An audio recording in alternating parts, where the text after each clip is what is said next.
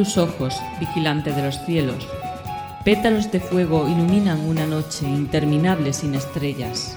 Abandonado en un puerto de lágrimas, como un hijo olvidado, el canto de las sirenas crea un epitafio de imágenes y palabras formando un caos. Tempus fugit.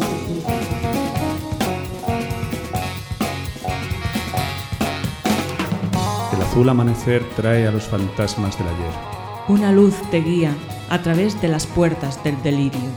Los ojos del universo te observan como un testigo solitario. Es un sueño dentro de un sueño. Carpe diem.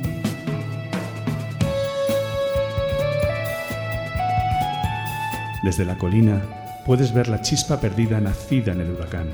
Bajo un nuevo signo encuentras la escalera al santuario, donde el centinela te da la bienvenida a esta nueva dimensión. La luna toca tu hombro mientras el cielo se aparta. Esto es por lo que vivimos, dice el jinete blanco. Comparte el mundo conmigo. Bienvenido a Subterránea.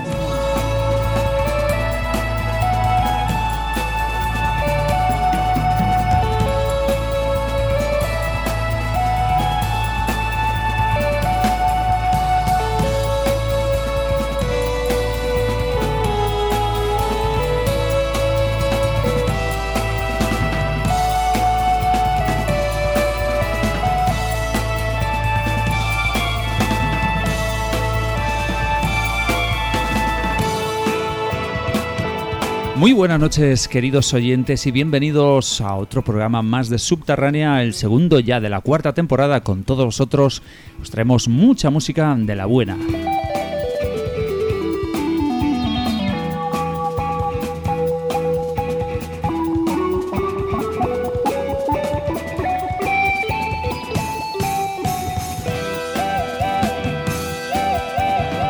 Y esta noche tenemos a dos invitados, eh, iba a decir especiales, pero ya les ha gustado esto de venir a Subterránea. Y como hay una que no se han ido aquí desde que grabamos Sí, sí, el nos- uno, nos- nos- hace unos días se han quedado aquí amarrados y no había forma de echarles. Pero eso fue porque Alejandro Buendía, que está hoy, bueno, buenas noches Alejandro Buendía, Muy buenas noches. propuso, propuso hacer una barbacoa el día siguiente. Hicimos la barbacoa, nos pusimos a escuchar los discos que íbamos a trabajar hoy, nos emocionamos, o sea... Una cosa lleva a la otra. Una cosa llevó a la otra y tal. Y hicimos la, la propuesta de, oye, esta semana pedimos vacaciones, pedimos vacaciones, seguimos haciendo barbacoas. Bueno, un, un desmadre. Y la cantidad de libros que hay aquí para Y leer. el que está le- y el que está hablando, el que está hablando precisamente es Germán Fafián, que precisamente también dijo yo me quedo, no me voy para Alemania. Y aquí está en Madrid todavía. Muy buenas noches. Buenas es que la colección de libros que hay aquí Claro. es alucinante. ¿Por qué te crees que se llama el templo? Ya ves. Ya ves. Y a su lado Le ha está gustado ese que está detrás tuyo que pone los papas y el sexo. El que más. los papas y el sexo.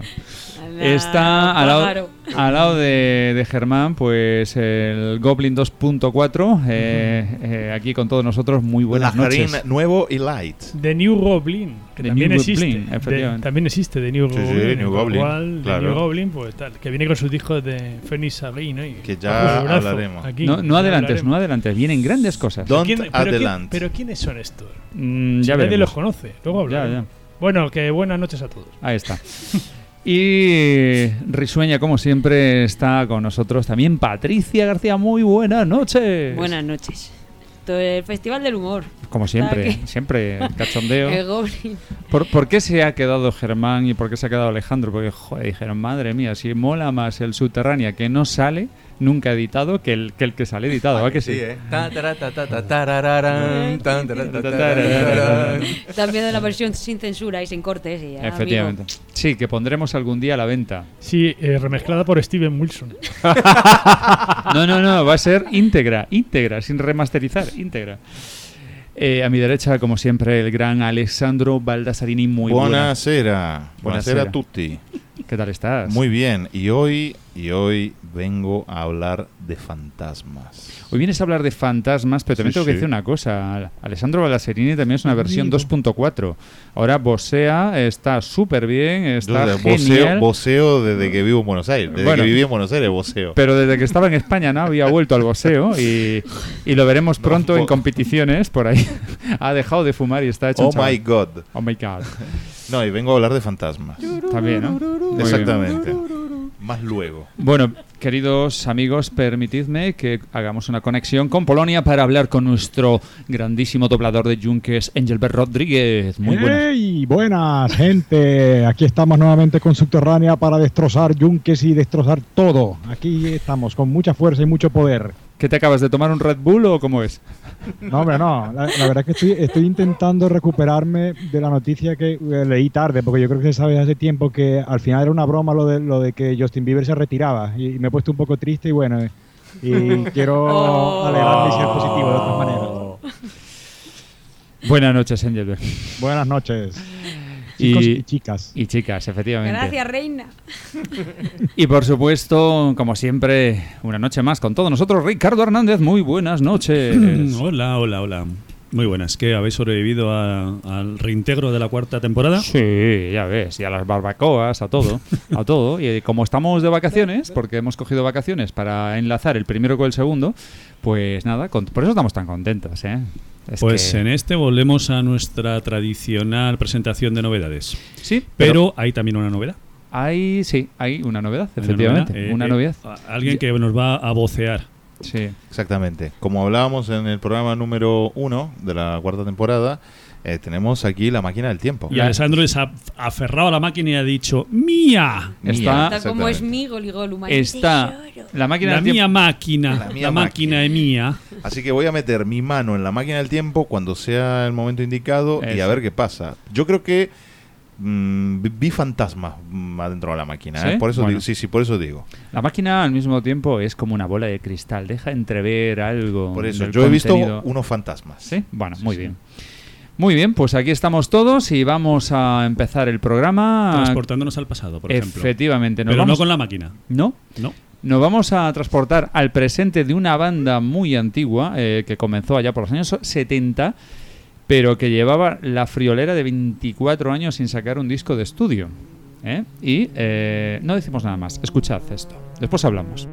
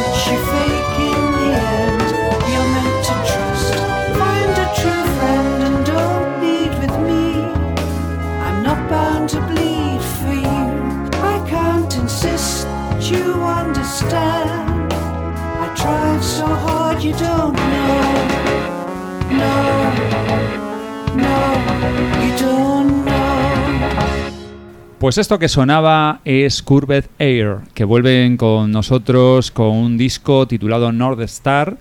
Y el tema que sonaba, Richie, es concretamente para toda para nuestra información y para la mía también. Young Mother. es una, Mother. Bueno, este disco realmente es nuevo, pero hay una mezcla de cosas. Algunas regrabaciones de antiguos temas suyos, entre ellos este Young Mother o Joven Madre. Eh, temas nuevos, recién compuestos, y, eh, bueno, recién compuestos, temas nuevos compuestos para este disco, y algunas versiones, como por ejemplo la Cruz de Universe de los Beatles o el El de Police. De Police. Spirits in the Material World. In the Material World de, de Police, ¿no? Bueno, de Police viene muy al viene muy a tono porque recordar que Stuart Copeland, el batería de Police, pues fue batería también de, de Curveder un tiempo, ¿no? Ujú, ujú. E incluso creo que tenía una relación sentimental o algo, tuvo. Con o- su- creo que era su mujer, Sonja. con, con Sonia Cristina, que Ah, es la cantante. Ay, perdón, Sonia Cristina. Sonja. Sonia No, Cristina, se que dice es- Sonia, ¿eh? Sonia. Sonia. Sonia. Yo he dicho Se Sonja, pero Sonja. Sonja. Sonja. Lo digo, por eso digo, perdón, Sonia, Sonia. Sonia. Son- Sonia. Sonia Cristina, que habéis podido ver en John Mother, que sigue estando en plena forma, Sí, con ese sí, vozarrón que ha tenido Qué gran voz, siempre. qué gran voz que tiene. ¿eh? y pasan una los años. potencia increíble y bueno pues eh, sigue siendo el- el- la bandera no digamos de, esta, de esta banda A mí me ha gustado mucho este disco. ¿eh? Mm. Debo decir que a pesar de no ser completamente un 100% material nuevo, me ha gustado. Me han parecido muy interesantes las, eh, las versiones. Me decía Patricia antes que hay Ah, sí. una versión también de un tema de Snow Patrol. Eh, Eh, Chasing Cars. Chasing se llama el tema. Yo no tenía sí. ni idea. Y Lo he leído después. es un sonido muy propio de Curved Air, pero tiene, tiene también la frescura de los 2000 y em, me gusta, me gusta cómo está producido, me gusta cómo suena. una buena Eh, producción sí, sí, sí, sí. Mm, quizás podríamos discutir un poco el tema de la portada, que Sí. no es del Oh. todo, Sí. no sé, no sé, me, me contrasta un poco con lo que hay adentro del disco, ¿no? La portada. Pero bueno, pero mm, eh, quitando eso, a mí me parece un disco absolutamente comprable y absolutamente gozable. Gozable, me gusta. Pues hay, hay un tema en este disco importante, muy importante. Eh, el disco, eh, cuando entró el guitarrista, reentró de nuevo al grupo Kirby Gregory, el guitarrista que tocó en el disco Aircat. O sea, es uno de los, digamos, de los guitarristas eh, que actuó en las primeras formaciones con Eddie Johnson. El tema está en que el disco estaba ya compuesto. O sea, a mí este disco me parece un disco magnífico, está muy bien. Pero yo estoy seguro de que si Kirby hubiese compuesto la parte de guitarra él, aparte de que son brillantes, pero las compuso Keith Morgan, que era el guitarrista que estaba en la composición del disco, yo creo que el disco hubiese sido todavía mejor. O sea, se ha limitado a tocar, digamos, las partes que le, que le han compuesto. Es un guitarrista magnífico. Y creo que, que es una pena que no haya, que no haya sido el, el guitarrista compositor. Y luego a mí, por ejemplo, la, la, la versión del tema de Police no me, no me acabo de, de encajar mucho en el disco. Es una, es una versión diferente, obviamente. Ya, ¿no? pero No, es- bueno. Y que lo que dices tú, pues del disco hay nueve temas nuevos, con lo cual el disco se puede decir que es un tema es un disco nuevo con, con 5 plus. Vamos, eh, Hmm. tampoco es un disco que, que sea tan mezclado. No, no, pero a mí me gusta mucho. Está muy bien, yo creo que es un disco muy recomendable. Y quería también destacar el trabajo de- del violinista de Paul Sass, que me parece fantástico en todo el disco. Admirable. Está, está impresionante, la verdad. Admirable, Eh, admirable. tanto el teclista, de todas maneras, como el guitarrista, como el violinista, hacen un trabajo muy Mm. bueno. Sí, aparte sí, de la sí, voz sí. de, de Sonia de Sonia, Cristina. que, que hay que reconocer que, que artistas como Keith Bass pues han cogido bastante de su... De Yo- su vamos, se parece muchísimo cantando quiero la manera sí, de cantar, Sí, sí, sí. sí. A mí me recuerda Kate muchísimo a Keith Bass, pero Keith Bass es y, más, em, más... y Sonia Cristina se tienen eh, están en la misma línea de Sí, lo que pasa es que Sonia es más antigua, por decirlo de alguna manera. O sea, digamos que... veterana se dice más veterana, veterana, más antigua, no quería yo... Faltar una cosa. respeto. Más mi madre, mi madre mi madre cuando habla con su médico dice que ella es antigua no es vieja dice porque lo viejo no vale nada en cambio lo antiguo tiene un Sí. valor Los Claro. músicos nos volvemos vintage. Vintage. Vintage. No está nos muy- volvemos viejos. que está muy de moda. De todas maneras, este disco tiene poco que ver con, con los Carvert del principio, pero, pero está bien. Es un disco que merece la pena. ¿eh? sí sí merece absolutamente la pena Ah. No conocía al grupo previamente. Pero a mí lo que más me ha gustado, sobre todo, son los mm, tintes yaceros que hay en un par de temas, sobre todo en Time Games y Images and Signs. Me gusta mucho el contraste. O sea, si no sabes que es un grupo que lleva 24 años sin sacar un disco y que se formó en los 70, tiene un sonido muy fresco. Cosa que para mi gusto les puede dar potencial para vender, que al fin y al cabo es lo que necesitan. Sí. De todas maneras, es que la reunión que tuvieron en el 90 fue un poquito. las Pues- críticas no, no fueron muy buenas, No fueron y no, buenas. no les animaron a seguir. Curiosamente, eh, el guitarrista este que tienen Kirby, Gregory, eh, tocó en el Aircat, en el disco este del 90 que dices tú, y en este. O sea, tiene mucha curiosidad lo de este hombre. Ha tocado justo en esos tres discos. Muy bien, pues todo dicho. Eh, vamos a hacer una cuñita y después a continuación vamos a hablar de algo muy delicado.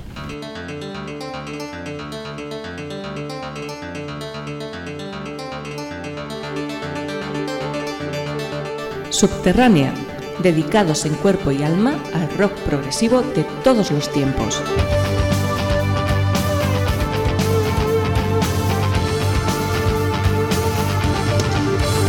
Más de lo que puedes imaginar.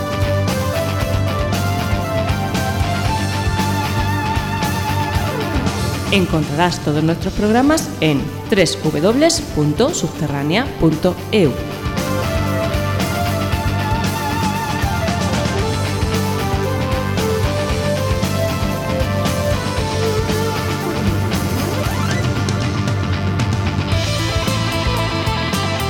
Pues decía delicado.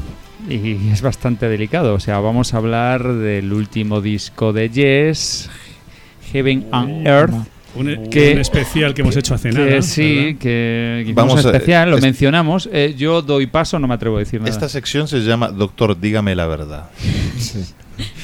Incoloro, Esta- a- inoloro a ver, ojo, e ojo. insípido. Ojo, he dicho Yes, la gran banda Yes, una, de las- No. una de las bandas más importantes de la historia del rock sinfónico y de, y de la historia de la música. Pero que bueno, que no Qué sé- bonita portada. Eh, tiene una portada, va- interesante, Vamos a hablar de Roger Dean. Oye, Sí, qué grande mejor. Roger Dean. O sea, es increíble. Pasan los años y sigue haciendo unas portadas preciosas. Brutal. Eh, ¿Qué tema pinchamos?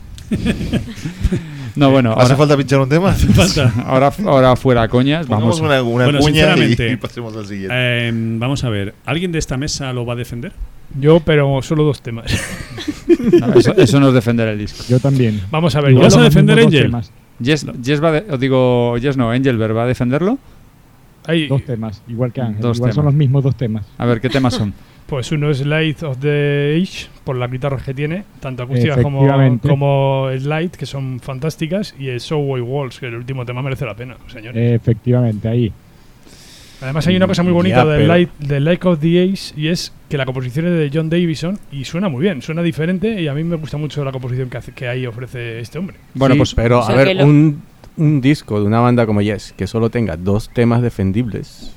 Defendible, que no quiere decir que sean buenos. Eso ¿eh? es. Eso a mí, defendible. A me parece muy grave. Es muy Mira, triste. es grave, muy es triste. Bueno, vamos a ver, vamos a ser serios. Este disco claramente es del sector del sello Tosto.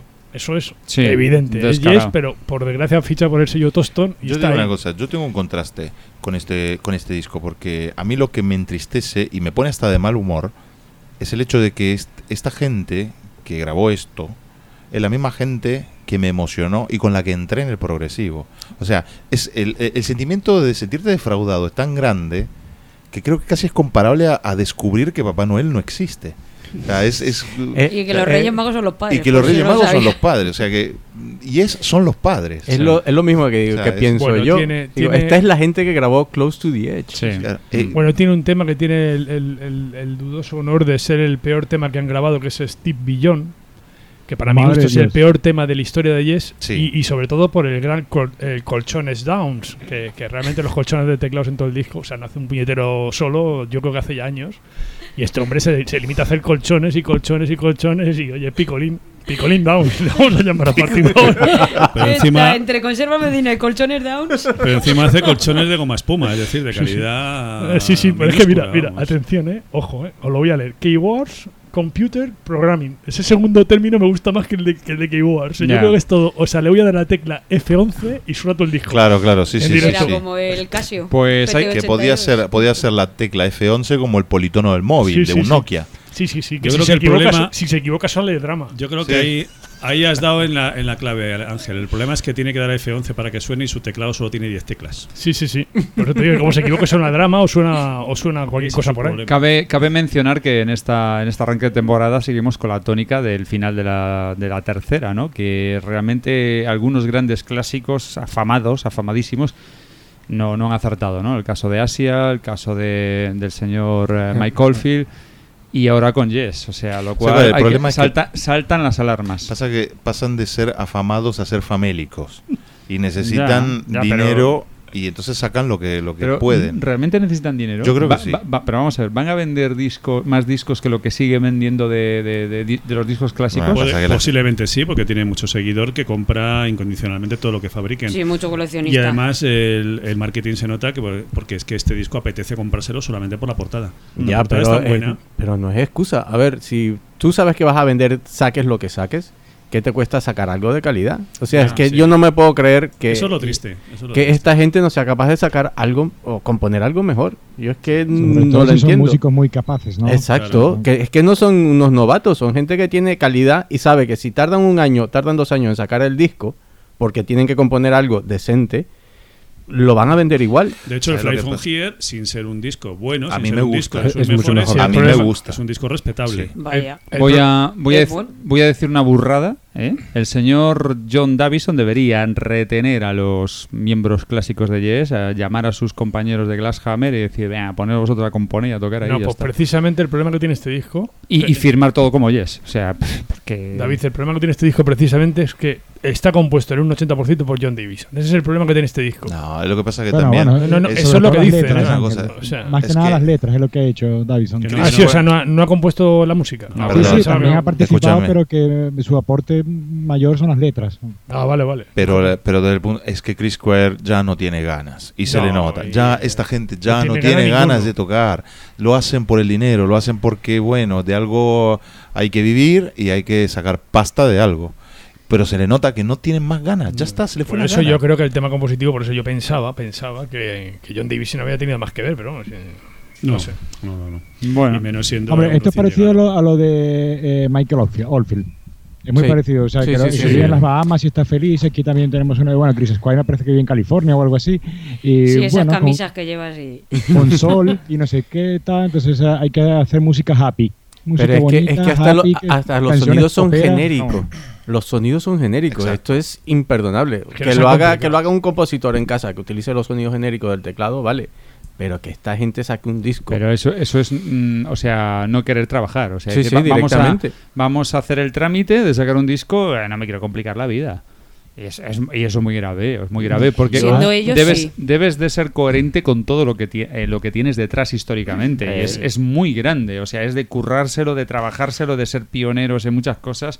Es, Es que además, es que además, fíjate, han sacado el disco en un sello que es Frontiers Records, que depende de Universal directamente. O sea, que es un sello grande. O sea, es, A es Univer- incomprensible lo que da han igual, hecho. a los sellos grandes con tal de que le, deje, le hagas ca- que hagan caja, vamos, le da Pero igual. es incomprensible que un grupo como Yes saque un, disco así en un sello grande. Realmente esto, esto es una decepción para los aficionados a Yes y a... Esto lo que hará es que el, el siguiente disco, si es que sale un siguiente disco, ¿quién lo va a comprar? O sea, Los fans, los fans lo van a comprar. Los fans lo compran lo van a comprar y lo saben. Mira, de hecho, mm, vete por ejemplo a Prog Archives, que sabes que es uno de los sitios donde la gente, y además no es gente cualquiera, la gente que está apuntada y que está registrada en Prog, en son seguidores del género, por lo general. Y te fijas que hay un 46% de, de votos que consideran este disco como medianamente bueno, de bueno hasta obra maestra. Escucha, ¿eh? 5 estrellas, 7%, que es una barbaridad. Una barbaridad. Es una barbaridad. O sea, que haya un 1% ya me parece bárbaro. O sea, un Bárbaro, 7 sí. me parece una Un bestia. 7 es O sea, me parece que este- hay un 7% que están locos. Totalmente. vamos, o sea, que yo tengo que andar con cuidado por la calle, ¿no? O sea, este con cinco haber dicho que es insípido el disco, me O van sea, a linchar un montón de Alguien que Ve ponga, mirando por detrás. alguien, de que ponga cuando. 5 estrellas a este disco es alguien que, que le gusta Enrique Iglesias o algo, cosas de ese tipo. O sea, no puede Yo- ser. No, no, bueno, tampoco Es eso. que ahí está el tampoco tema, está el tema y no no lo hemos dicho claramente. O sea, esto es un disco popero, facilón, de melodías fáciles y, y- y, vamos, que no tiene nada. Total, total. Es, O sea, una- es un producto sencillo, pop Por ahí fácil. te, te puede hacer pop comercial, ya está. Sí. O sea, es que no. Pero de mala calidad encima, porque si todavía estuviera sí. bien hecho, pero es que este no lo está. Es un problema. En fin, no sé, yo creo que esto, lo que habéis dicho, un problema de una gente que está tirando atrás un, un logotipo, una imagen eh, legendaria de una banda que ha significado tantísimo para el progresivo. Y creo que hacen un, un flaco favor a su historia, a su propia historia. A su propio legado. Bueno, pues nada, yo creo que no hay que darle más vueltas. No, Eh, no, vamos a poner un una tema. muestra de, de lo que estamos hablando. Una muestra que me imagino que no vamos a poner realmente lo, lo, lo average, o sea, Sí. lo, lo mediano de este Y- álbum, y- sino lo que encontramos como salvable. Eso es, intentaremos ponerlo mejor. Light of the Age. Y ahí... Lo, me- lo mejorcito, lo que más se salva. Vamos. Pues nada. Yo pues- diría que Subway Walls. Subway Yo- Walls o, o Like of the Age. Creo que es lo mejorcito que se puede rescatar. A mí es que no me gustó nada. Espera. Bueno, antes de, de cerrar este debate, que yo creo que, eh, o sea, escucharemos un tema, evidentemente, como, como muestra de lo que estamos hablando, pero antes vamos a escuchar a Fernando, que hoy tampoco lo tenemos aquí por sus va- merecidísimas vacaciones, pero es tan disciplinado con, con el programa, o sea, y tan entregado a la causa de la buena música, que ha querido, ha querido dejar, pues, eh, su opinión. Y es esta. El último disco de Yes, el tan comentado, tan polémico Heaven and Earth. Por cierto, preciosa portada. Gracias, señor Roger Dean, una vez más. Tan polémico disco, pues a mí no es que me acabe de gustar, es que tampoco me terminan de disgustar. Digamos que un poco de ambas cosas. Eh, tiene cositas interesantes, eh, pero sigue estando a medio camino entre algo que podía haber sido muy bueno y algo bastante mediocre. Sé que la mayoría de la gente mm, piensa que es un disco chungo, mediocre, eh, vamos, de tirarlo a la papelera, pero yo le he dado unas cuantas escuchas ya y me parece que bueno, ese no sé, ese buen rollito que intenta transmitir John Davidson con sus letras a lo entre comillas, a lo John Anderson eh, esas voces, esas atmósferas, aquí guitarras acústicas tan, mm, tan sugerentes y tal, pues a, a- a- mí me gusta. Lo que pasa que, claro, no es el Yes de antes y estamos a año luz de, de una obra maestra. Dicho esto, es un disco que no es desagradable, que tiene temas que son un poquito más densos, pero que se quedan a, a- parece que va a haber algo que van a remontar, que va a haber como una cima, mm, aquí va a haber un solo ahora, no, y luego no lo hay. Eso es es lo que me molesta de este disco. Individualmente mm, creo que bueno, no hacen un mal papel instrumental. Steve Howe está muy bien a la guitarra, mm, no estratosférico como hace años, pero está bastante bien.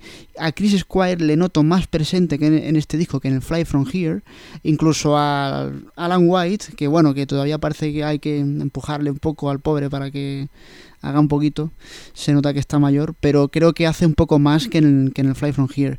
John Davidson creo que canta bien, correcto, mm, no es John Anderson, nadie es como John Anderson, pero a mí personalmente para Yes me gusta más que Benoit David. El problema es el teclista, el señor Geoff Downs, imprescindible para Asia, la cosa más increíble en Asia, pero aquí, en este disco, que me cuente, que me explique a mí alguien qué es lo que hace el señor Downs, porque apenas hace nada. Hay un pequeño solo de Hammond en el último tema, que, que está bastante bien, el último tema, por cierto. Pero el resto del disco son efectitos, colchones de teclados que parece que en un momento van a arrancar, pero no arrancan, y no tiene potencia. Y un yes sin potencia a los teclados no puede ser. Y para mí es un punto muy, muy flojo de, de- este disco.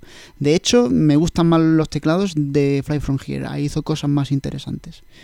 Dicho esto, pues bueno, poco podemos esperar ya de Yes a estas alturas. No sé si este ya va a ser el último disco o queda algo más. Pero yo creo que no debemos de mentalizar que esto es lo que hay y que bueno, que siempre nos quedará un Close to the Edge o un Tale from Topographic Oceans o un Relayer de hace 40 años o así. Dicho esto, pues bueno, como sugerencia para pinchar, pues eh, creo que mis compañeros van a estar de acuerdo, espero. El último tema, Subway, Subway Walls, que es el más salvable de todos. Bueno, pues ya de vuelta, eh, lo que comentábamos antes, vamos a escuchar algo. Oye, tenéis unas caras lánguidas como de, de decepción, si os nota, ¿eh? Eh, empezasteis ahí con un subidón tremendo y ahora como, como apenados, ¿no? Sí, sí, es normal. Es que estas cosas apenan. Es que duele, esto duele. Duele porque todos, ¡guau! Disco de Yes, o sea, todos estamos esperando. Y eh, de hecho hablamos de él porque hay que hablar, porque Sí, es Yes, sí, y sí, es sí. importante y le hemos dedicado un especial de siete horas a su historia, Mm. hace Si este- muy pocos meses. Si este disco está firmado por otro grupo, no sale. No sale, No, no, no, no. este disco No. no. se habla de él, Claro. evidentemente. Segurísimo. No, no llega ni, vamos, ni a la décima parte de la, de la, que- de la calidad que tendría que tener para salir en subterránea. Bueno, Pero pues es Yes, y es- hay que hablar de ello. Está todo dicho. Eh, eso, vamos a escoger algo que supongo que será lo más rescatable de dentro del... Iba a decir el desastre, pero bueno, llamémoslo del disco. Hombre, sí, desastre, claro. Sí, sí, es evidentemente. es un desastre, al fin y al cabo. Eh, ¿Qué proponéis? Pues nada, el tema que despide, evidentemente. Subway Walls. Subway Walls. Subway Walls. ¿Estáis de acuerdo? Pues sí, venga. sí. Richie, haz los Pues venga, de este Heaven and Earth de Yes vamos a escuchar el tema que cierra el disco, Subway Walls.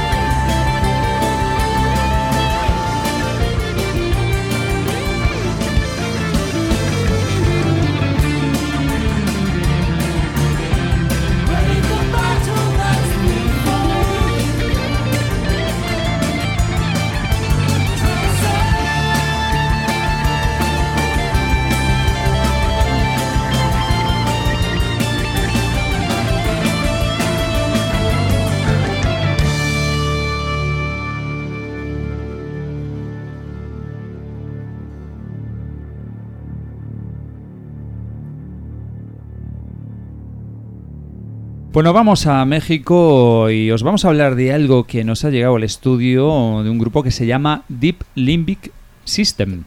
No sé si lo he pronunciado bien. Sí. Sí. Algo parecido. Eh, que esto, ¿cómo se traduce? ¿El sistema límbico El sistema límbico profundo. profundo? Vale, perfecto. Es un grupo de Ciudad Juárez, de México. Uf, nada más y nada menos. Eso está, eso está pegadito a Estados Unidos, ¿no? Sí, de Ciudad Juárez Sí. y del Paso. El paso, hace frontera, correcto. Bueno, pues nada, chicos, comentad. ¿Qué tenemos aquí? Una banda mexicana excelente. Un, Excelente, pelo- un pelotazo. excelente. Pelotazo. Sí, sí. Tremendo.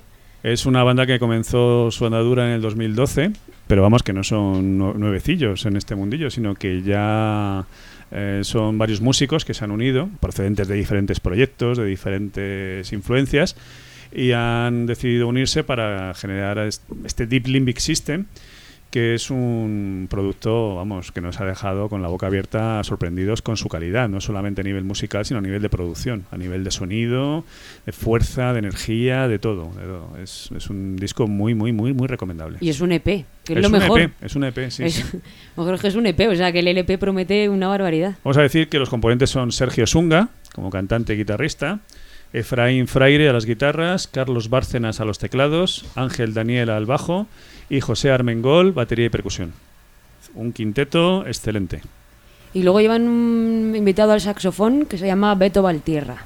Sí, bien apuntado. Que es un buen, es un buen elemento, además. Por eso, porque es parte importante, por lo menos del EP. Luego ya no sé si el resto del LP grabará más. Pero en esta parte tiene un peso considerable. Sí. Sobre todo en el tema de despedida, tiene un solo de saxo espectacular. A mí me gusta mucho. Vamos a dar paso a Engelbert, que creo que se ha escuchado mm, el disco y, y queremos escuchar su opinión. Engelbert, ¿estás por ahí todavía? Sí, bueno, sí. eh, a ver, destacar que, que se haga este tipo de música y tan buena en una ciudad como es eh, Ciudad Juárez en México, que ya sabemos que es eh, la más peligrosa del mundo, una de las, de las más, ¿no? donde hay mucha violencia y pobreza y todo, es algo mm, admirable, ¿no? Que, que haya gente que se ponga a hacer este tipo de música, que crea en la, en la música de calidad y se, y se deciden hacerlo y no pensar en fórmulas comerciales que, que triunfen y ya está, ¿no? Entonces ya, ya, ya por ahí, eh, en primer lugar, mi aplauso para, para estos chicos. Y bueno, estamos, estamos ante un EP bastante interesante, bastante interesante en verdad, para que os hagáis una idea de, de cómo suena esto, imaginaros a una mezcla entre Opeth y Riverside. Con, con, con toques más melancólicos aún y, y el Mm. saxo, ¿no? Que ya habéis eh, comentado. Está muy bien, tiene cosas que te- incluso te recuerdan a Botum, ¿no? a, la, a la banda polaca. Y vamos, es, es una obra muy interesante. A mí me ha gustado mucho y ya y también, bueno, ya repito lo que habéis comentado. eh, es- estoy bastante ansioso de escuchar un, un disco entero de, de esta gente porque la verdad es que promete muchísimo. O sea, es, es- es bastante interesante. Ellos mismos ponen en su página web y en su Facebook y todo que no se dejan llevar por, por mm, géneros, ¿no? Sino trabajar un poco con libertad y se nota aquí, porque la verdad es que no les da miedo eh, ir por palos diferentes. Nada, nada. ¿no? Y eh, al final, ¿no? Ya lo que, lo, que discutíamos en el programa anterior, ¿no? Al final de eso se trata eh, lo que es realmente el progresivo, ¿no? De, de hacer cosas con una frescura y, y sin miedo, ¿no? De experimentar y, y hacer cosas un poco diferentes a lo establecido comercial. Digámoslo así. Así que, muy bien. Para mí, una obra bastante interesante. Que, que yo creo que es presagio también de, de algo mejor, porque se nota que, est- que estos chicos, vamos, va- nos van a venir con, con cosas más mejores aún en el futuro, con cosas más interesantes. Bueno, vamos a dar paso al Goblin, que también nos quiere comentar. Bueno, yo este disco, por sacarle algún- alguna cosa negativa, yo diría que, que quizá le falta un puntito de espectacularidad, pero bueno, siendo el primer trabajo y siendo un EP de presentación, pues se les puede perdonar y además es lógico que me imagino que en el trabajo ya eh, que salga oficial eh, eso estará corregido y será un, tendrá eso ese poquito de, de Pues a mí, que me- le a pasa. mí me parece espectacular. Án- Ángel, No, no, a mí me parece que, que este grupo puede dar mal de No, de Ángel, sí. quiero que le des ahora el grado de espectacularidad al. mm, No sé cuántos discos lleva Yes exactamente. Al último disco de Yes con tantos discos No, detrás. hombre, esto en comparación con el de Yes es mucho mejor. Pues ahí, voy, o sea. hay, hay dos temas que son muy buenos en este en este EP que son Horizon y Firewall. Horizon además tiene una, una peculiaridad curiosa que el fade out que tiene y luego el, piano que va sonando en ese fade out es algo muy curioso que yo nunca había escuchado. Y luego la verdad es que, que escuchas in- instrumentos de los 70 como el órgano rotativo, el rotative organ en el tema 2, que es que a mí me ha dejado absolutamente alucinado. Hacía muchos años que no lo escuchaba y la verdad es que me ha hecho mucha, mucha ilusión escuchar en este disco. Y Rotativo te refieres al sonido Sí, estilo ese que va Leslie, así ¿no? como wow, Leslie. Sonido wow, Leslie. Sí, Sí, sí, algo Leslie. así. Era de, de los órganos más antiguos de. Sí, Lo que, que- giraban las Sí, trompetas. que lo llaman en inglés rotative organ. Lo que vamos, no sé, tocaba- en castellano no sé cómo es, pero Yo me imagino que ese será el, el- nombre. Y luego Firewall, que a mí me parece una despedida de disco absolutamente gloriosa y que, y que, y que yo creo que nos va a traer muy buenas sensaciones para, para el disco. A mí me deja con muy buen sabor de boca. Y ojo, eh, también tiene mucho sonido de los 80 con buenas teclas. O sea, es un disco que hay que escuchar con detenimiento y que tiene muy, muy, muy buenas ideas. Que no tiene desperdicio ninguno. Pues vamos a escuchar algo ya, ya. Ah, la cuestión es que.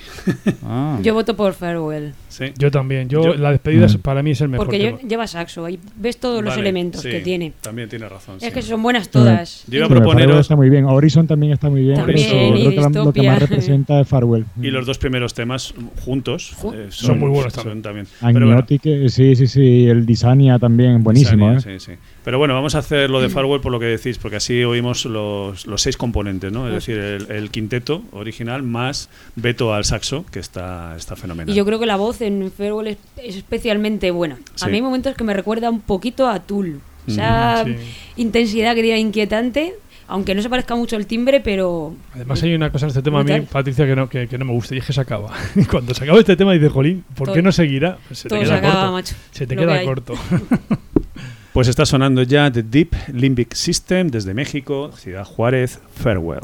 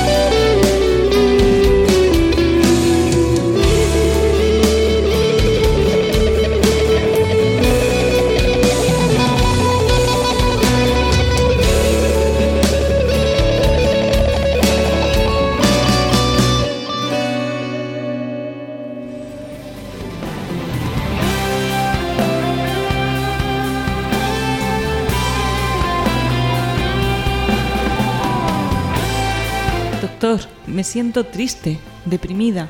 Cada vez que escucho música me pongo melancólica. Usted, señora, lo que tiene es el típico caso de complejo de Edipo invertido al cuadrado, con toques obsesivos de escucha repetida de radio convencional. ¿Y cómo lo soluciono, doctor? Es re fácil. Escucha subterránea.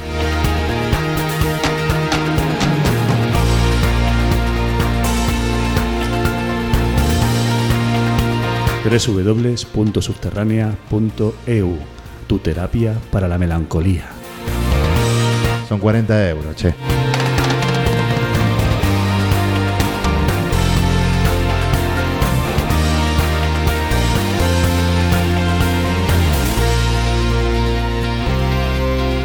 Nos cogemos un avión y nos vamos de México a España. Bueno, nos vamos a nuestra tierra.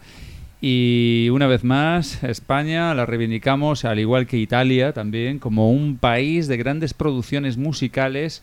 Y desde aquí, desde Subterránea, eh, os recordamos que nunca os olvidéis de lo que se hace aquí. Vamos a hablaros de una banda que se llama Hiagen que nos han, nos han pasado un disco, que además es el segundo disco y se titula Los últimos días de Pompeya con una portada curiosa, singular, pero oye, lo más, lo más interesante es lo que trae dentro, ¿no? Efectivamente, efectivamente. Lo que estaba diciendo antes es que justamente el, eh, el libro que acompaña el, el CD Se convierte en un se convierte desplegable. en un desplegable que en realidad es como el, el póster de una película. Sí, Eh, sí, sí. los últimos días de Pompeya, con eh, los nombres de los músicos, como si fuera el típico póster de película que podemos ver en los cines.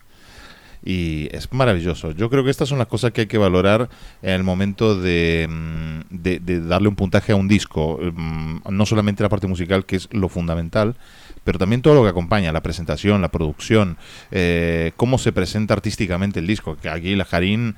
La es- presentación es de 11. es- es- luego, es el típico disco que lo ves y te lo llevas. o sea, ¿por qué? Porque los músicos no solo están pensando, los músicos o, o- o la gente que acompaña a los músicos, que está pensando en el arte de, portada y todo, eh, es un aspecto im- im- im- importantísimo, Importantísimo. de una, de una es vital. producción. Yo, de, de hecho, cuando era joven, la mayoría, la mayoría de los discos los compraba por las portadas. Por las portadas. Claro. O Sí, si porque- tenía algo especial. O un... Porque la, la portada eh, yo la, la describo un poquito, es, es sencilla pero al mismo tiempo es demoledora, lo dice todo. Es negra, eh, aparece una especie de, sí, como un mosaico de Pompeya, con una figura eh, que, que es un esqueleto eh, agarrando dos vasijas o algo así, ¿no? El esqueleto es como un poco la persona sepultada o muerta por, la, por los últimos Esto, días digamos, de Pompeya. Es el envoltorio del disco, Sí, porque sí, después sí. Es, es como un cartón que envuelve al disco y cuando se abre el disco se encuentra este póster. Ah, efectivamente, Claro, efectivamente. He estado, he estado discri- describiendo el cartón, sí, correcto.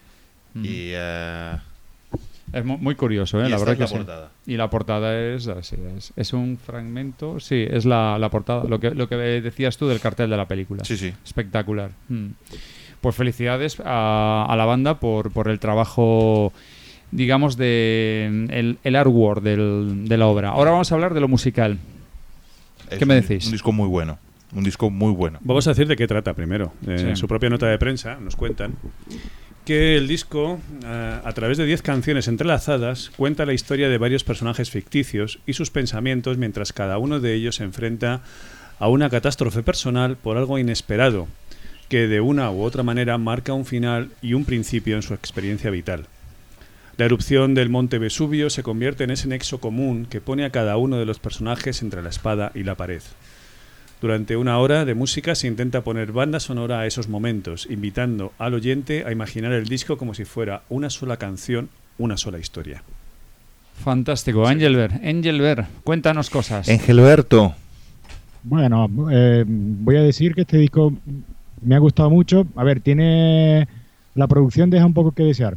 O sea, simplemente se eh, satura en varios momentos. eh, No, no hay nitidez en, en- en la mezcla, ¿no? En, algunos instrumentos. Pero yo creo que eso lo hacen a propósito, ¿eh? Sí, sí. Está buscado a propósito. Sí. Puede ser, puede ser, porque parece que sí, sí, sí, eh, puede ser, pero mm, en, en la mezcla sí, no, no, no se ven claramente separadas la- la- las pistas, los instrumentos, y bueno, y satura un poco. Sin embargo, tengo que decir que, que yo puedo decir que es un disco de buenas canciones.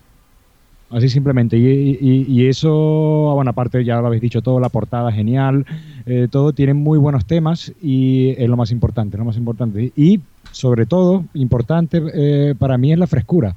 Ah, Sí. Porque estos chicos eh, eh, suenan bastante, no voy a decir original, vamos a la banda más original de los últimos 20 años, pero, pero suenan a ellos, suena, suena algo fresco, a- algo nuevo, no suenan a unos clones de, de otros, ¿no? Y eso, eso está muy bien. O sea, tienen, tienen canciones que enganchan y, y yo creo que es lo, es lo importante, lo que hace un disco que sea un disco de, de calidad, ¿no? Que tenga buenos temas. Eh, sí que he hecho en falta algún solo de guitarra eh, por allí, pero, pero bueno, o sea, a- al final eh, ha salido un disco que es más o menos redondo, ¿eh? Eh, En verdad, y me gusta mucho, ¿eh? Eh, Lo he escuchado un montón de veces, Mucho, vamos. A ver qué nos dice Ricardo. A mí me parece que lo principal o lo más destacable, aparte de la presentación, que me parece excepcional, como habéis dicho, como muy bien habéis descrito, eh, es la mezcla entre potencia y atmósfera. Eh, porque reúne ambas cosas y muchas veces es difícil, ¿no? Te encuentras bandas que son capaces de crear una buena atmósfera, y, pero le- adolecen de a lo mejor de, de- de- de fuerza, de, enganche, de potencia, ¿no? Y otras bandas que tienen esa fuerza, esa potencia, pero que les falta luego pues eh, eh, adornar esa potencia con algo eh, que les cree esa atmósfera, ¿no? Y Hiagen lo han sabido hacer de una forma perfecta, porque tienen ambas cosas, tienen ambos eh, dosifican perfectamente ambos factores. Eh, el fallo estoy de acuerdo contigo, quizás, eh, pero no creo que sea un fallo. ¿eh? Mm, insisto en que no creo que sea una, una carencia, sino que es lo que ellos han decidido que fuera así. Han decidido que quieren tener este tipo de sonido, que en ocasiones eh, resulta un poquito, entre comillas, sucio, un poquito cargado de, de efectos, un poquito eh, opresivo, ominoso, pero es parte de su sonido, de su cualidad y de, de esa atmósfera que crean, eh, o de ese ambiente que crean tan, tan especial.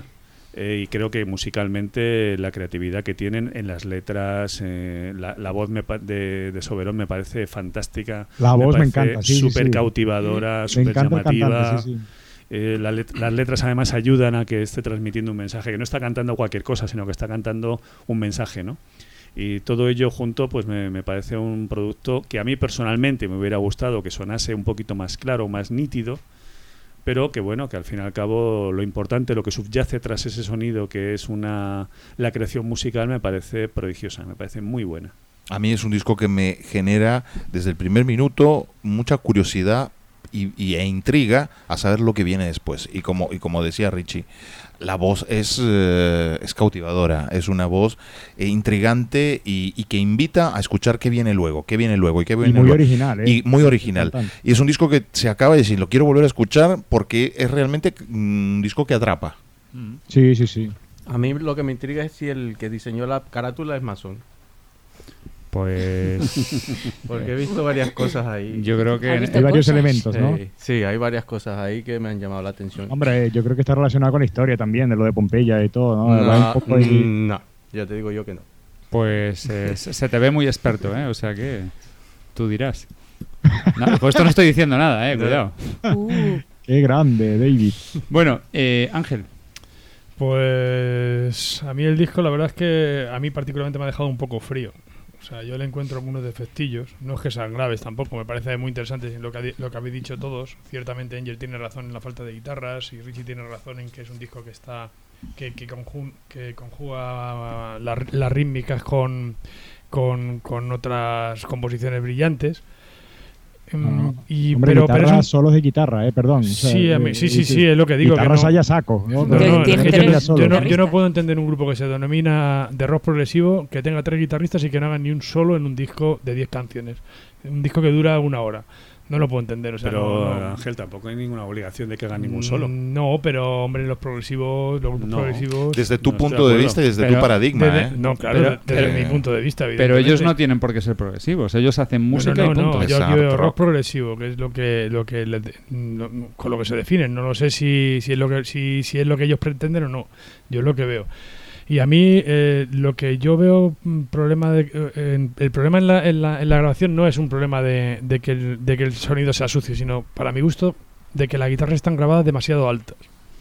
Ese es el un problema que de yo veo. ¿no? No, que suena muy, muy por encima del resto de instrumentos y eso hace que el sonido sea sucio, porque al ser guitarras Saturan que no son, no son de punteo, sino que son de rasgo, pues claro, te, sa- te suena sucio, pero no es verdad. O sea, Ya, no es que suene sucio, es que suena muy alto. aposta, ¿eh? Claro Sí. que sí. yo de hecho creo que incluso les viene bien para todo el tema de la historia Claro, del no, está. A lo Claro, mejor claro. sacan un disco de otra temática y el sonido es mucho más claro. Sí, pero por eso digo que, que está hecho a propósito. Entonces, Eh, Ángel, yo estuve al lado de un volcán en Islandia y te digo que suena a guitarra distorsionada. Estoy seguro. Bueno, por lo demás es un disco interesante, un disco único. Si queréis escuchar un disco con sonido único, este lo es.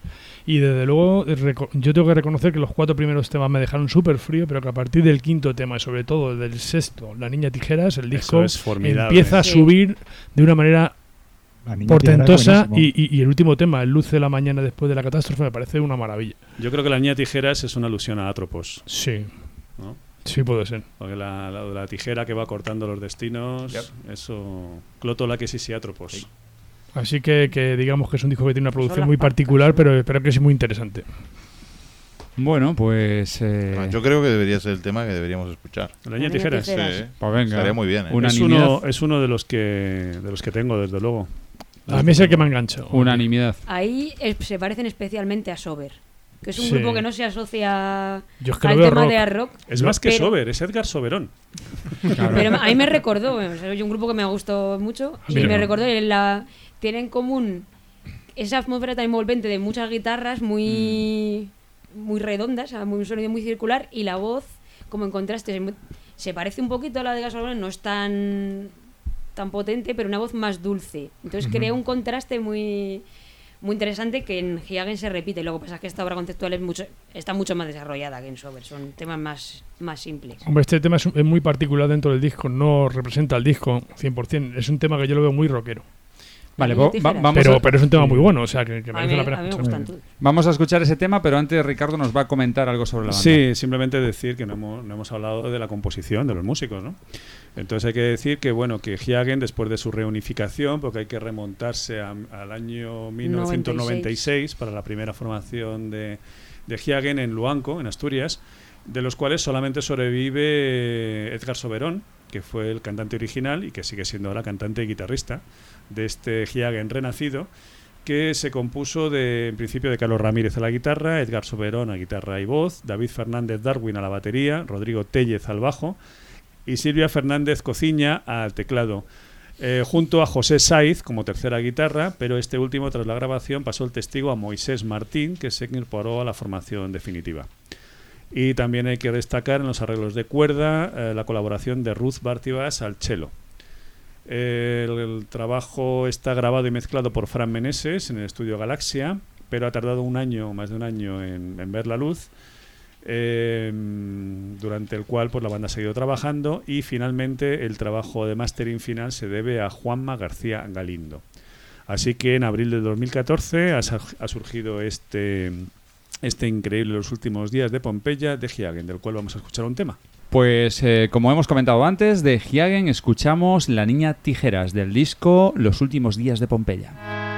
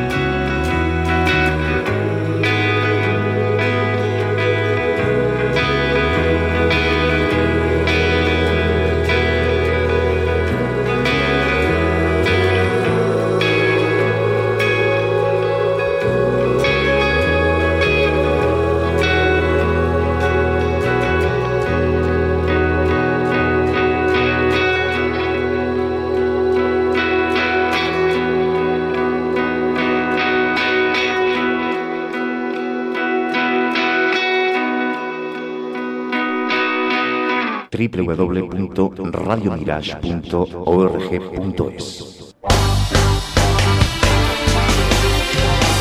Conecta con nosotros 24 horas de rock sinfónico progresivo en la red. Radio Mirage.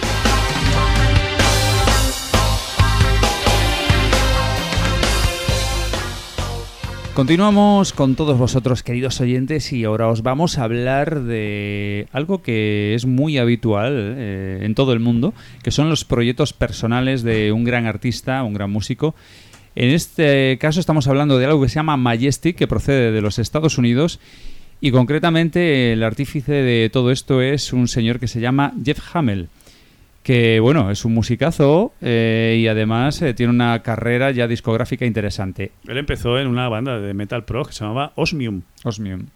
Estamos hablando ya de 5, 6, 7, 8 discos, pero, pero... Este es el séptimo. Este es el séptimo, correcto, porque el octavo lo sacó a posteriori de- del primero, en abril, y este salió en agosto, con lo cual vamos Sí, a hablar de los de- dos. Dentro del mismo año ha sacado dos. Pero hoy em- hoy em- Epsilon 1 y. Epsilon 2. Hoy Va- vamos a hablar de Epsilon 1. De Epsilon 1, Que correcto. salió en abril. Exacto. Y Epsilon 2, que acaba de salir hace unos días, en agosto, vamos a hablar en el próximo programa. Vale, así Pero es que desde el 2007 ha sacado 8 discos. Prolífico. o- Total.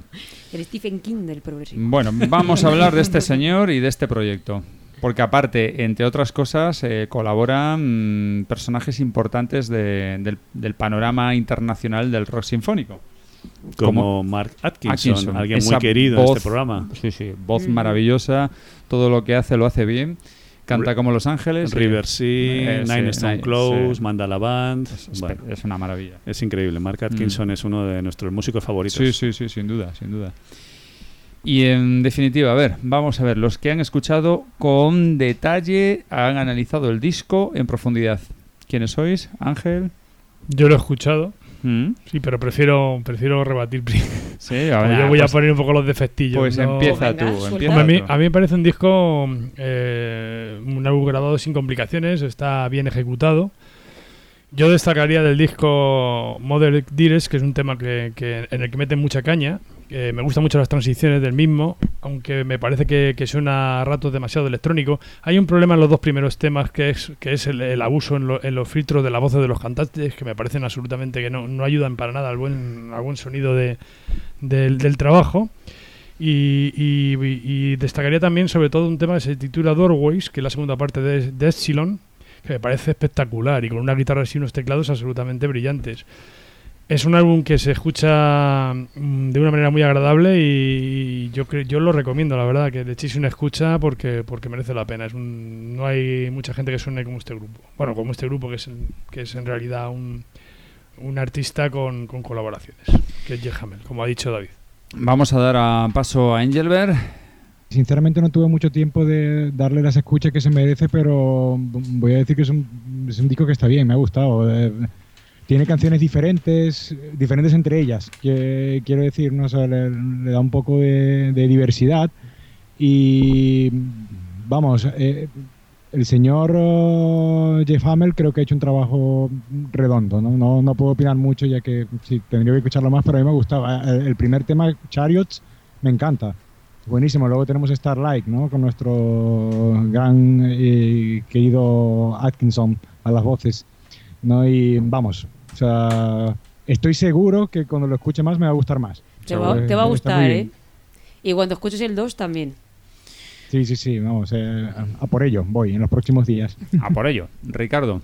Yo soy el responsable de traer esta subterránea y lo traigo, lo traje. Gracias, Richie. Lo traje porque me gustó tanto, tanto, tanto, tanto, que se ha puesto ya en mi carpeta de candidatos a top 10 del año. Me encantaría tener un redoble y un plato y trum, pa, entra en el tom. Me parece, mm, no quiero quitarle la razón a mi compañero Ángel, pero no estoy de acuerdo con lo que ha dicho. A mí ni me sobra nada, ni me parece que tenga exceso de filtros en nada. Me parece que es un disco bastante bien hecho, muy bien producido y con una calidad más que sobrada. Eh, la voz en el segundo tema, en el Mother Dearest, eh, hay que decir que corre a cargo de Céline Derval. Céline Derval, que es más conocida por su labor como batería del grupo Scitia. Es una batería francesa de, est- de esta banda de metal progresivo, pero que además es, eh, es una gran cantante y, y la verdad es que lo demuestra, porque menudo bozarrón, menuda, menudo poderío, menuda fuerza que tiene Céline Derval en, en este tema. Como, como batería no lo sé, pero como cantante, de luego. Como cantante, desde es luego, muy buena, se muy te caen los calcetines. Sí. Y el tema 3, que para nosotros, el tercer tema de- del álbum, eh, el tema Starlight, donde ya hemos dicho que está nuestro querido Mark Atkinson y que la verdad es que le da un toque especialísimo, ¿no? Eh, todo el disco para mí es muy bueno, pero yo desde luego creo que o bien no escucháis la, la suite en tres movimientos Epsilon, pero que estamos hablando de 23 minutos, de, más de 23 minutos, así que yo propongo el tema Starlight, más que nada, aunque a mí me gusta más Mother Dearest, igual que Ángel, pero yo propongo Starlight por escuchar a Mar- Mark Atkinson. Sí, sí, sí, sí, sí. Segundo. el- Yo es que no sabría cuál elegir, ¿eh? Pues yo te voy a suscribir esta vez. ¿Me vas Muy a bien. suscribir? Vale, me alegro. Está complicado. Pues, Porque además en Starlight lo bueno que tienes las transiciones tan fáciles que hay de las guitarras súper potentes de este heavy clásico de los 80 a unas partes mucho más etéreas y tal. Y bueno, y la vocer- vozarrón de Atkinson, que es de poner los pelos de punta. Hombre, Epsilon, como ha dicho Richie, es muy, muy, muy interesante. ¿eh? Sí, Merece pero la sí, pena son entero. 23 minutos. Esa Claro, la guardamos es la pena que no, suitones. es la pena que no lo podemos pinchar entero, pero que, porque merece la pena. ¿eh? El suitón previo al, al segundo disco, que es la continuación del suitón, con otras nueve partes. Entonces Starlight, ¿no? Yo voto por Starlight. Pues yo creo que sí. Pues nada, pues de, Majestic, de, esta, de este fantástico disco titulado Epsilon parte 1. Y volveremos con el parte 2 en breve. Efectivamente, escuchamos el tercer tema titulado Starlight.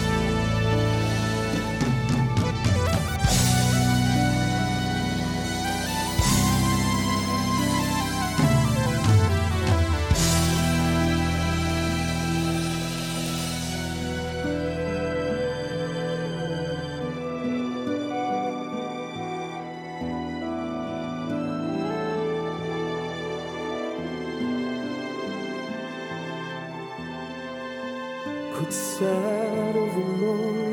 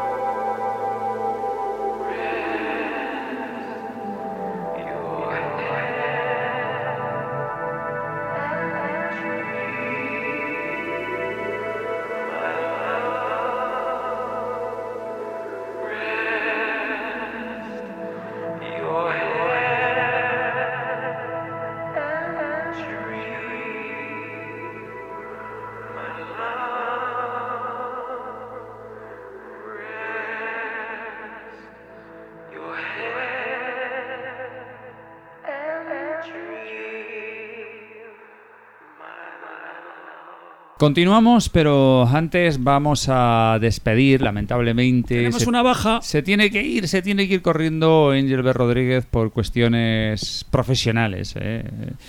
Y a él seguro que le gustaría quedarse hasta el final, pero, pero se tiene que ir. Entonces vamos a despedirlo ya.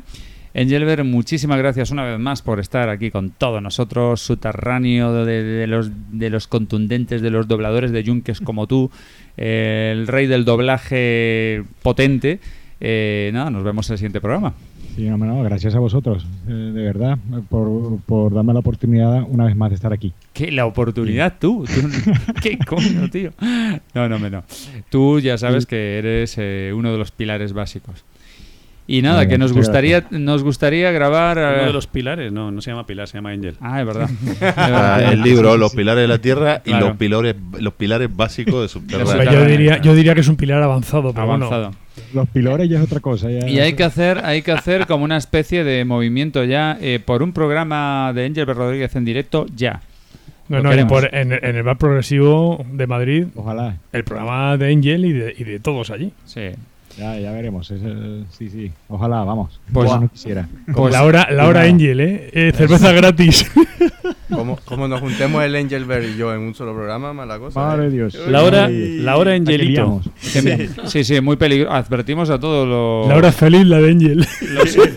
Pues nada. Eh, Nada, que me, que me tengo que ir, chicos, lo siento. No, no te preocupes. Oh, Chao, carajito. Eh, no te vayas. Y, y nada, un jugo. abrazo a todos y eh, ya hablamos en el próximo programa. No te Vale. preocupes que Venezuela queda representado por el gran Germán que sigue, va a seguir aquí con nosotros un rato. Ahí dejo al de Vintones en venezolano. Ahí está.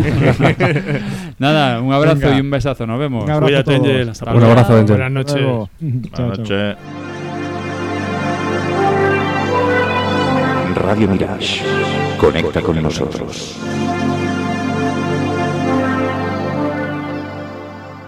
Continuamos y ahora vamos a abusar un poquito de la presencia de Alejandro Buendía, que en sus merecidísimas vacaciones, ah, eso, eso me da mucha envidia, eh, que hayas estado en Perú. Tengo unas ganas de conocer Perú por esos, eh, esa- esas maravillas que tiene Eh, arqueológicas. eh, Es un país fascinante. Fascinante, sí, sí, sí. Pero no puedo decir otra cosa. Tienen muchísimas cosas que te dejan con la boca abierta. Mm. Entre otras cosas, estado en el Machu Picchu. Machu Picchu, Cusco y, y hay muchos sitios más en los Sí. que no, no pude ir. Pero la verdad que país- eh, Perú es un país eh, eh, que merece mucho la pena visitar. Desde luego que sí. Y como estuviste en Perú, pues has, has hecho los deberes muy bien para Sí. Subterránea, has aprovechado y has estado nada más y nada menos con Flor de Loto y los has entrevistado. Cuéntanos esa Sí, experiencia. pues un privilegio. eh, subterráneos por el mundo, en este caso, ha ido a Perú y, y aprovechando el viaje, pues eh, me puse en contacto con Flor de Loto, sobre todo a raíz de, escuchar la reseña de su último disco en, en Subterráneo, la temporada 3. Me puse en contacto con ellos a través de Facebook porque me, pareció lo que escuché que me gustó mucho, con la idea de, bueno, como iba a Perú, si de algún modo podía contactar con ellos o incluso asistir a algún concierto. Y la verdad que muy amables de su parte, me contestaron muy, muy rápido y me dieron como datos de contacto y justo el día que me venía, pues eh, quedé a comer con Alonso, el guitarrista Ujú. Flor de Loto, y mantuvimos una comida muy, muy agradable, muy simpática, muy entrañable, en, el que, en la que hablamos un poquito de todo. Disfrutamos de los manjares culinarios de Perú. Em, la verdad que fue una comida muy, muy chula y afortunadamente pues le hice una pequeña entrevista eh, sobre todo eh, en la que se hablaba pues eh, o en la que se habla de, de su último disco Nuevo Mesías y un poco pues sus planes que tienen para, para el futuro Mm. entonces a- a- además de la entrevista que, que ahora escucharéis pues eh, me gustaría que, que sonara un tema de, de ese último disco que se llama Nuevo Mesías una canción que me encanta que se titula En, en otro lugar Muy bien. Pues como es habitual, lo escucharemos después de la entrevista. Vamos a recordar que hablamos en el programa 27 de la tercera temporada, es decir, hace muy poquito, hablamos de ya de este disco, hicimos nuestra crítica despiadada aquí en Subterránea. Bueno, hombre, un Hombre, en poquito. sentido- Un poquito, pero vamos. Si queréis escuchar la opinión de todo el equipo con respecto a este disco, Nuevo Mesías, pues lo podéis escuchar en el programa 27 de la tercera temporada. Muy bien, pues nos quedamos con la entrevista y después escucháis el tema que ha presentado Alejandro. Eh, Subterránea eh, viaja a Perú para conocer a la mejor y más eh, grande banda de rock progresivo actualmente, que se llama Flor de Loto. Desde España eh, les mandamos, sobre todo de parte de Richie, un enorme abrazo a Alonso, Alejandro Jr. y muchos recuerdos y sus mejores de- deseos de éxitos eh, para ellos. Eh, hemos compartido una estupenda comida con, Alonso y le queríamos preguntar cuál es sobre el recibimiento que están teniendo con respecto a, sus anteriores discos, ahora que están presentando su último disco que se titula Nuevo, Nuevo Mesías. Y también les queremos preguntar si están llegando a nuevas audiencias. Bueno, antes que nada quiero mandarle un fuertísimo abrazo a toda la gente subterránea, en especial a mi amigo Alejandro y a mi amigo Richie, con el que tuvimos la suerte de tomarnos unas birras allá en Madrid hace algunos años. Efectivamente hemos sacado un nuevo disco que se llama Nuevo Mesías. Este nuevo disco eh, hemos tenido la suerte de sacarlo a través de una disquera mexicana que se llama Azafrán Media, que es una disquera, antes se llamaba Luna, Luna Negra y ahora cambió de nombre. eh, su director principal, su presidente, Juanjo Salas, eh, nos ha apoyado mucho en este nuevo lanzamiento y nos ha facilitado sacarlo en una versión realmente de lujo para nosotros porque es una versión doble que tiene un CD con el nuevo disco completo y un DVD donde hay un documental eh, de cómo se grabó el disco en Buenos Aires, Argentina, en sesiones de estudio, qué sé yo, y también eh, una especie de mini documental de lo que fue la gira del año pasado, de la gira de nuestro penúltimo disco, Volver a Nacer, que tocamos en Chile y Argentina, así como también acá en el Perú. Entonces, es una edición realmente de lujo, estamos felices y esta disquera nos está apoyando un montón en que la distribución sea global del disco dentro de los canales de distribución progresivas. Entonces, hemos tenido algunos reviews, algunos comentarios del disco hasta en ruso, en japonés. Estamos bastante contentos y seguimos metiéndole carbón a la máquina para que para seguir presentando este di- disco en todos los lugares en los que se pueda, ¿no? Una cosa que también eh, nos interesa, sobre todo por ver eh, en la evolución respecto a los dos anteriores discos, es que se han conseguido el producto que deseaban en el sentido de que si están satisfechos con la grabación, las mezclas y la calidad de sonido del, del nuevo álbum. Sí, definitivamente sí. Nosotros desde que grabamos Imperio de Cristal grabamos en Buenos Aires bajo la producción de un gran amigo y músico reconocido allá que se llama Emiliano Obregón. Eh, y para este disco nuevo Mesías queríamos que sea de la misma manera. Fuimos toda la banda a grabar allá. Eh, tuvimos varios meses de preproducción en el cual se fueron definiendo los temas, arreglos y realmente confiamos en la otra una vez más en la visión que le da Emiliano porque finalmente él interpreta como productor el sonido de la banda y lo que queremos y estamos totalmente de acuerdo con él, coincidimos con cómo, cómo sonaba y el disco está potente, está bueno, tiene de todo, tiene temas instrumentales, temas con voz. Es un poco un resumen de lo que es la banda actualmente y además tiene dos integrantes nuevos, eh, un tecladista, cosa que habíamos tenido solamente como invitado en el disco anterior, pero en este ya como miembro formal de la banda y compositor de dos temas, Daniel López Gutiérrez. Y eh, en la batería tenemos un nuevo baterista que se llama Álvaro- Escobar. Entonces ellos dos aportaron un montón al proceso preproductivo del disco y a la creación también. Entonces eso se siente en el disco. Es un disco que yo considero que definitivamente es una evolución en la carrera de la banda, ¿no?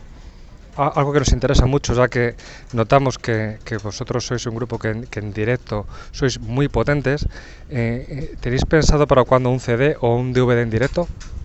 Mira, justo, qué bueno que me lo hayas preguntado porque estamos viendo eso. Nosotros estamos, como parte de la gira de promoción del Nuevo Mesías, estamos viajando a Buenos Aires eh, en noviembre, la primera semana de noviembre, y vamos a hacer dos shows allá. Uno en La Plata y otro en Buenos Aires. El de Buenos Aires se va a filmar y se va a grabar eh, como, como se graban los, los discos en vivo, el audio en vivo por canales para poder finalmente mezclarlo como tiene que ser y sacar un material oficial, ¿no? Eso se va a sumar al concierto de presentación del disco que tuvimos en mayo de este año acá en Lima, que también fue filmado y también fue grabado por canales. Y tenemos la idea de a finales del próximo año estar sacando un nuevo disco, disco DVD, que probablemente sea un disco en vivo Perú-Argentina. Y que justamente recree lo que es la banda en vivo eh, y que la gente en otros países que no nos ha podido escuchar ni ver hasta ahora se lleve una imagen un poco más definida de lo que es el sonido de la banda y la potencia que tenemos en vivo, que es algo bien importante para nosotros. ¿no? ¿Cómo ha sido el recibimiento? No sé si tenéis noticias o reviews. De, eh, ¿Cuál ha sido el recibimiento del disco, eh, del nuevo disco eh, aquí en el Perú y fuera del Perú? Sí, eh, tenemos una. Hay un periodista eh, de cultura eh, musical que escribe siempre en un diario muy importante acá que se llama el Diario El Comercio.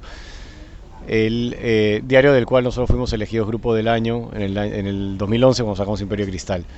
Este, este nuevo disco ha sido muy bien recibido. Eh, creo que la crítica ha sido generalizada de que es el mejor disco que hemos hecho hasta ahora. Y que lo tiene que decir la crítica, no lo tenemos que decir nosotros, pero a título personal es el disco con el que yo más satisfecho estoy porque creo que en- en- tenemos un sonido más redondo, más de lo que queremos que sea la banda y de la mezcla de estilos musicales que hay en la banda. Eh, ha sido muy bien recibido y creo que también ha empezado a haber un reconocimiento dentro de las limitaciones de la escena acá a la trayectoria que ya tiene la banda. Son muy pocas eh, las bandas que han podido tocar en Brasil, en México, en Francia, en Argentina, en Chile, que han podido llevar la música nacional afuera. Entonces, cada vez hay un reconocimiento mayor a eso y junto con las buenas críticas del disco también hay un reconocimiento a la trayectoria, ¿no? Viendo esa, esa muy buena acogida, eh, eh, ¿qué proyectos te- eh, tienen para el futuro fuera de Perú? ¿Alguna posible gir- gira por Europa? Mira, sería espectacular porque no vamos desde, 2000 desde el 2008, que estábamos promocionando el disco Madre Tierra. El grupo tiene tres discos más, cuatro discos más. Entonces la verdad que creo que sería impresionante poder volver a tocar allá y, e ir a más lugares, no solamente a un solo festival. ¿no? Estamos en conversaciones, estamos en tratativas, hemos mandado muchísimo material para allá, hay gente que nos ha respondido y que está interesada en que vayamos. La idea al final es que se pueda concretar algo para estar el 2015 presentando este nuevo disco allá y yo creo que todos los que hemos sacado después de esta visita en el 2008. ¿no? ¿Qué les ha parecido la crítica en subterránea a, a su último trabajo, a Nuevo Mesías? Bueno, Subterráneo es, una, es un medio que siempre nos ha apoyado mucho y que yo creo que ha gustado finalmente este nuevo disco.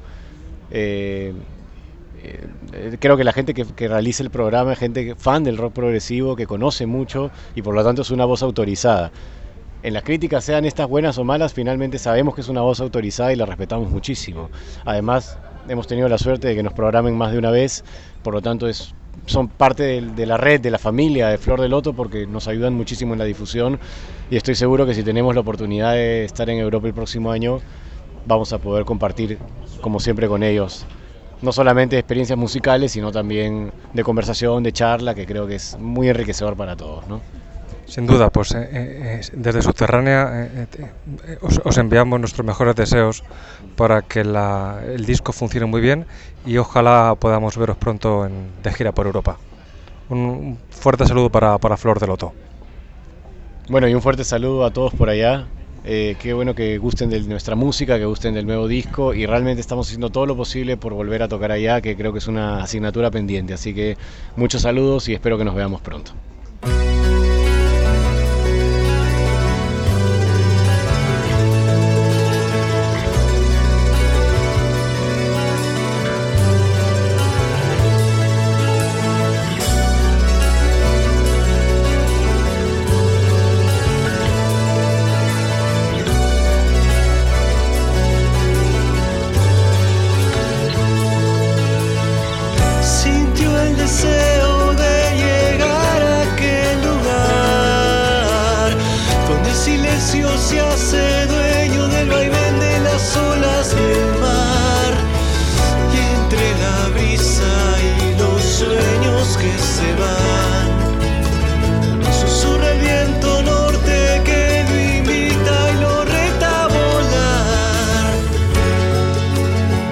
Si las olas son del mar y mis huellas son de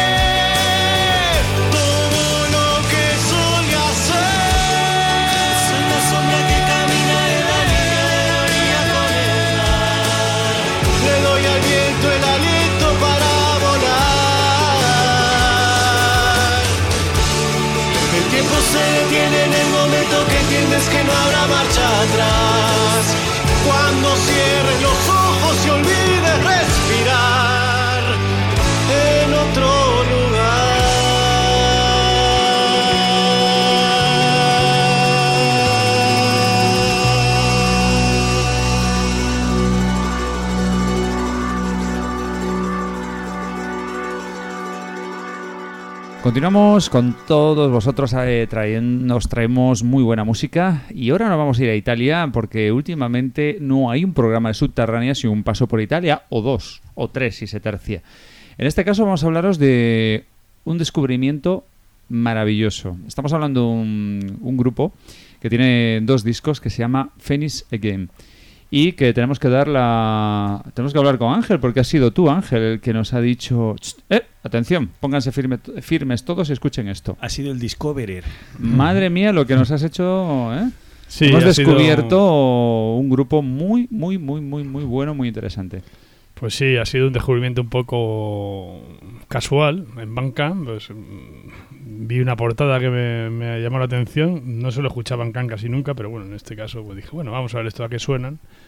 Y la verdad es que me llevó una sorpresa de tal magnitud que me tuve que hacer con los 12 de, de- de la banda. Nada más escucharlo dije, esto es impresionante y, y- y me- y los compro. Y de hecho, vamos, ha sido una de mis últimas compras.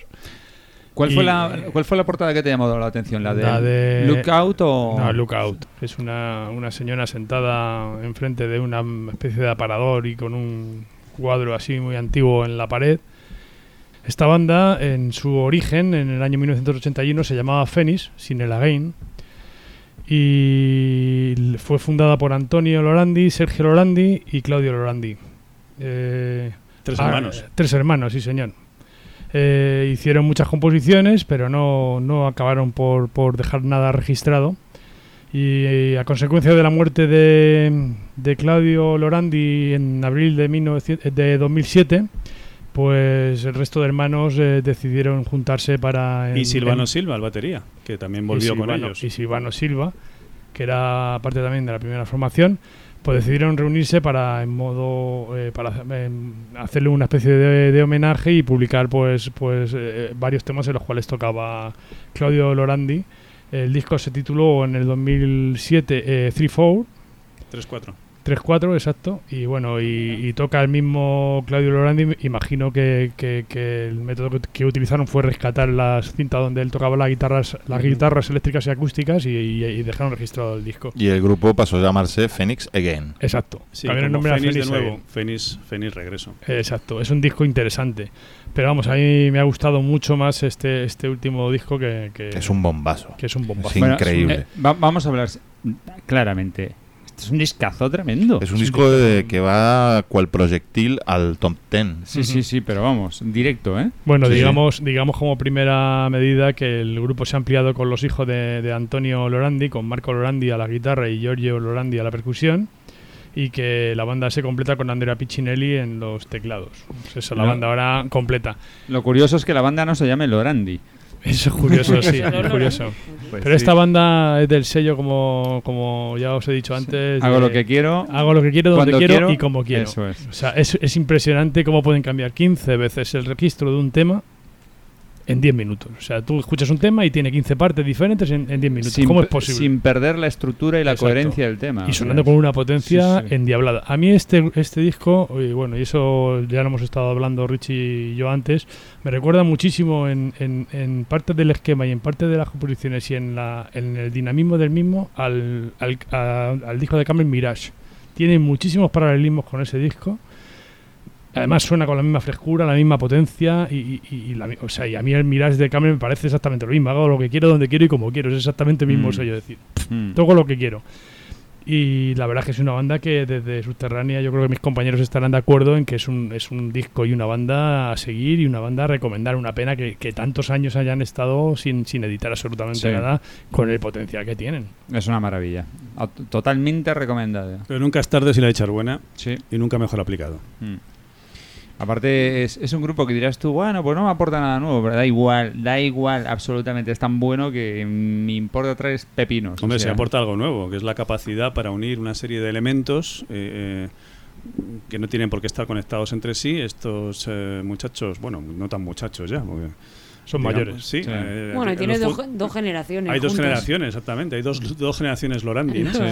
Y, y entonces, pues estos músicos son las, tienen la capacidad de generar mm, cosas compuestas de diferentes partes que ya existían, Mm. pero lo, lo mezclan todo y lo conjuntan de una forma que para mí es totalmente original. Sí, Y sí. muy fresca y muy, y muy capaz. En ese sentido, sí.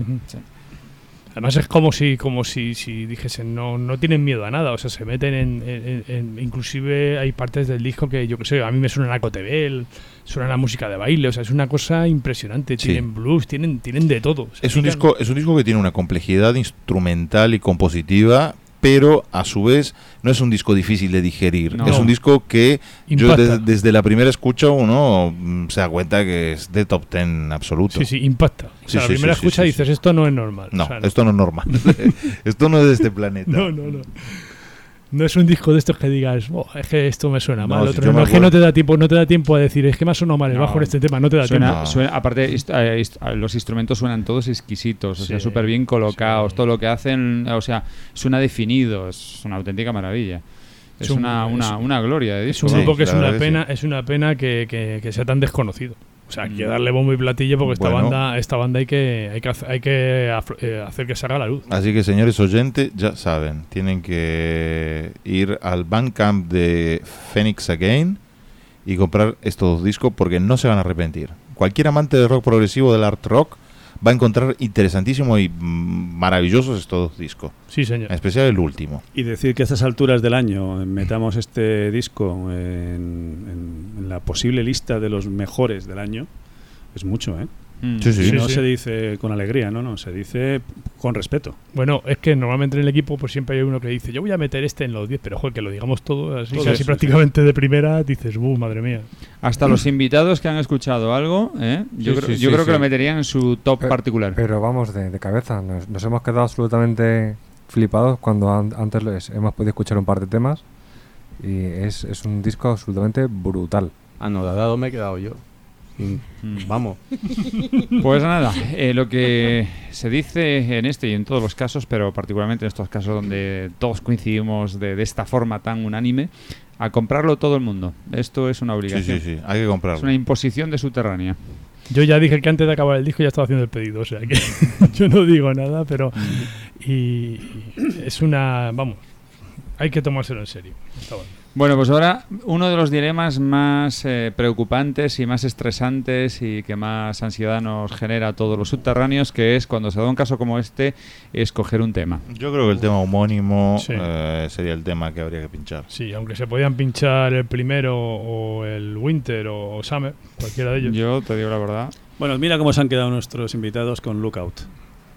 Con el tema que hemos pinchado. sí, sí, sí, sí. ¿Cómo os habéis quedado? eh? Anodadado. Pues ya está. Pues vamos Pero- a repetir la experiencia. pero que. Hay que, decir, hay que decir que este tema no es representativo de todo el disco. No. pero si No, pusiésemos que- otro, tampoco lo sería. que con lo sí, cual, sí. queremos decir que aunque esto suele muy explosivo y muy espectacular, el disco tiene temas acústicos, tiene temas. Mm. O sea, tiene muchi- muchísimas tonalidades. Entonces hay que, hay que tener el trabajo para darse cuenta de lo complejo y de lo bueno que es. Sí, no es un trabajo anodino, ni repetitivo, ni de un estilo continuo que se va cambiando a sí mismo. No, no. Es un cambio radical, constante y sin descanso.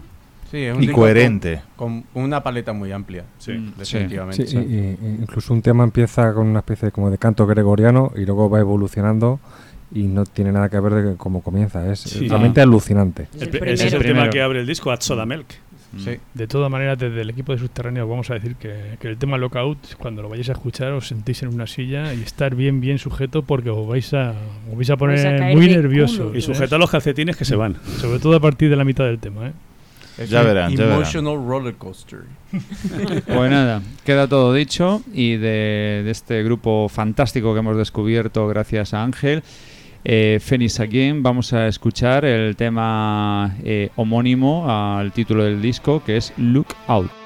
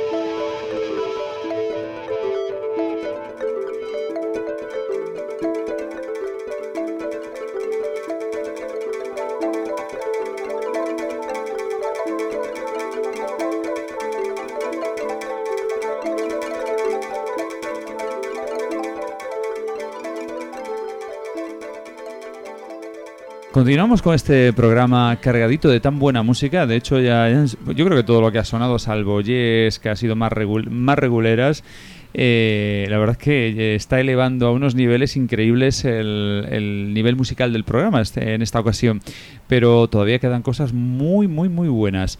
Y ahora nos vamos a pasar por los Estados Unidos para eh, llevarnos de un- de un mito. llevarnos una alegría muy grande porque efectivamente estamos hablando de una banda que hace ya la friolera de prácticamente 15 años que no publicaba nada en directo.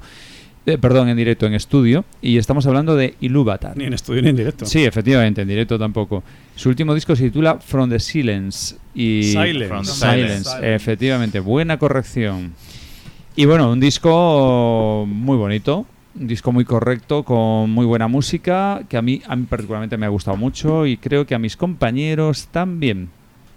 Sí, yo es un grupo que he descubierto tarde, lo he descubierto hace muy poco. De hecho, lo comentaba también en, en Proc Circle. Eh, es un grupo que, que yo desconocía y cuando lo descubrí es- fue un hallazgo para mí. Eh, y este disco en particular es un gran disco de regreso. Sea, ¿Pero cuántos este- años hace, Alessandro? ¿Lo ¿Tienes por ahí apuntado que, que sacaron el último disco hace años ya? 15 ¿no? años. 15 años, fíjate. Del 99. Sí, lo ha dicho David. Si lo he dicho yo, no me, perdona. no me escuchas, No, eh, no me no, escuchas. no me entero. O sea, es, es, es neoprogresivo, pero con un sonido muy fresco, actual, muy bueno. A mí me parece un gran disco. Y destaco, por ejemplo, de los temas Across the Coals. Yo creo que es un tema muy interesante. De lo, de lo que más me gusta del disco. además. Sí, yo lo tengo destacado también. Sí, aparte, tengo. aparte se, se nota que es, eh, es un trabajo de, de músicos de alta escuela. Sí. eh, con, o sea, donde digamos que todos los, los temas eh, suenan muy definidos, muy, o sea, todo está muy bien compuesto, muy, muy bien trabajado, ¿no? Y aparte, pues eh, se identifica claramente la música, pues, con, con grandes clásicos de los, de sobre todo de los 70, diría yo, de rock de los 70.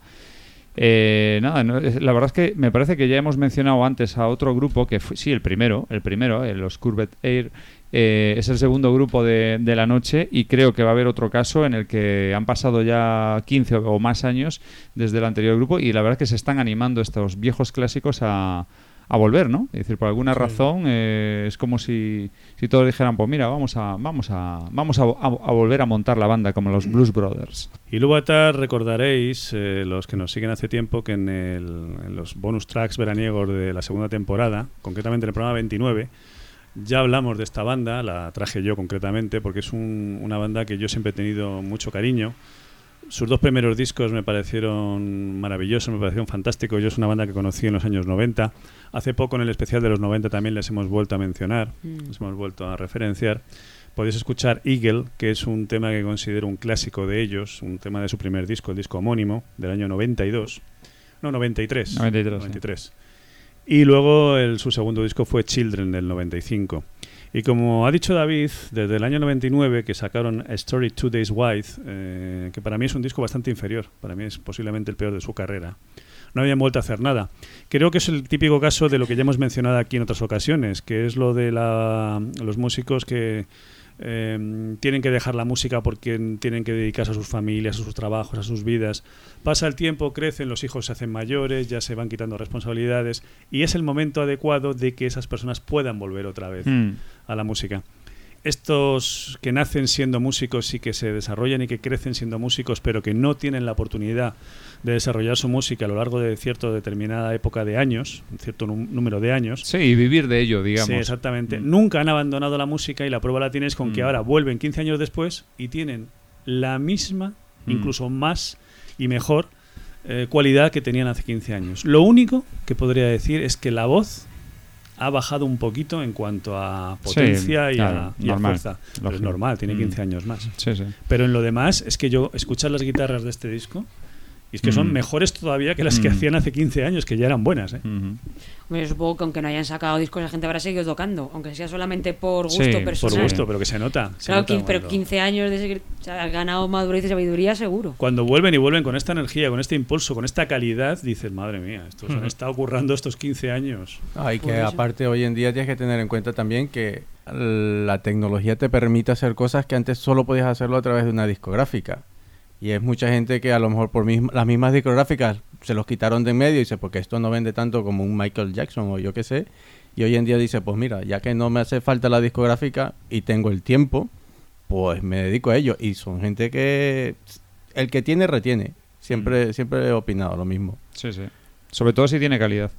Yo lo que quiero decir es que, curiosamente, en su página oficial solamente es- está a la venta el último trabajo. Los anteriores, yo no sé por qué razón, eh, no están a la venta y también a través de páginas de, de compra por internet, así, es bastante complicado conseguirlos, los trabajos anteriores. Te voy a decir por qué. Porque pertenecían a Kinesis Records, que es una compañía que ya desapareció.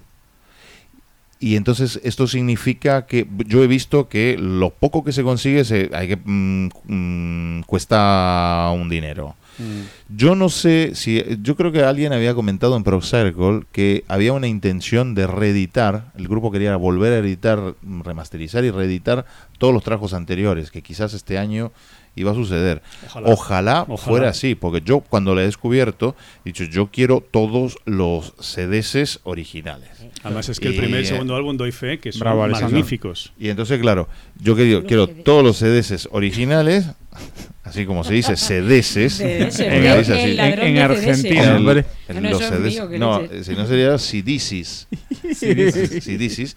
Em, pero claro, eh, em, es cuestión de que esta gente mm, se ponga las pilas, lo vuelva a editar para que el- nosotros los fans del prog lo podamos comprar. Hombre, lo que pasa es que también tienes que acordarte que hasta hace poco la costumbre era que el máster pertenece a la compañía discográfica. Sí. Y si lo quieres tienes que pagárselo a la discográfica. sí, sí, sí. Si es que no lo han destruido ya. claro, y no, no se quieren arriesgar a después no venderlo y perder un... Ya. Pero hay una serie de años. El contrato. El contrato siempre se estipula por una duración determinada. Cuando Ya. pasan determinados años, ya automáticamente se termina ese contrato, ¿no? Pero la banda, Pero la, no banda tiene, ¿eh?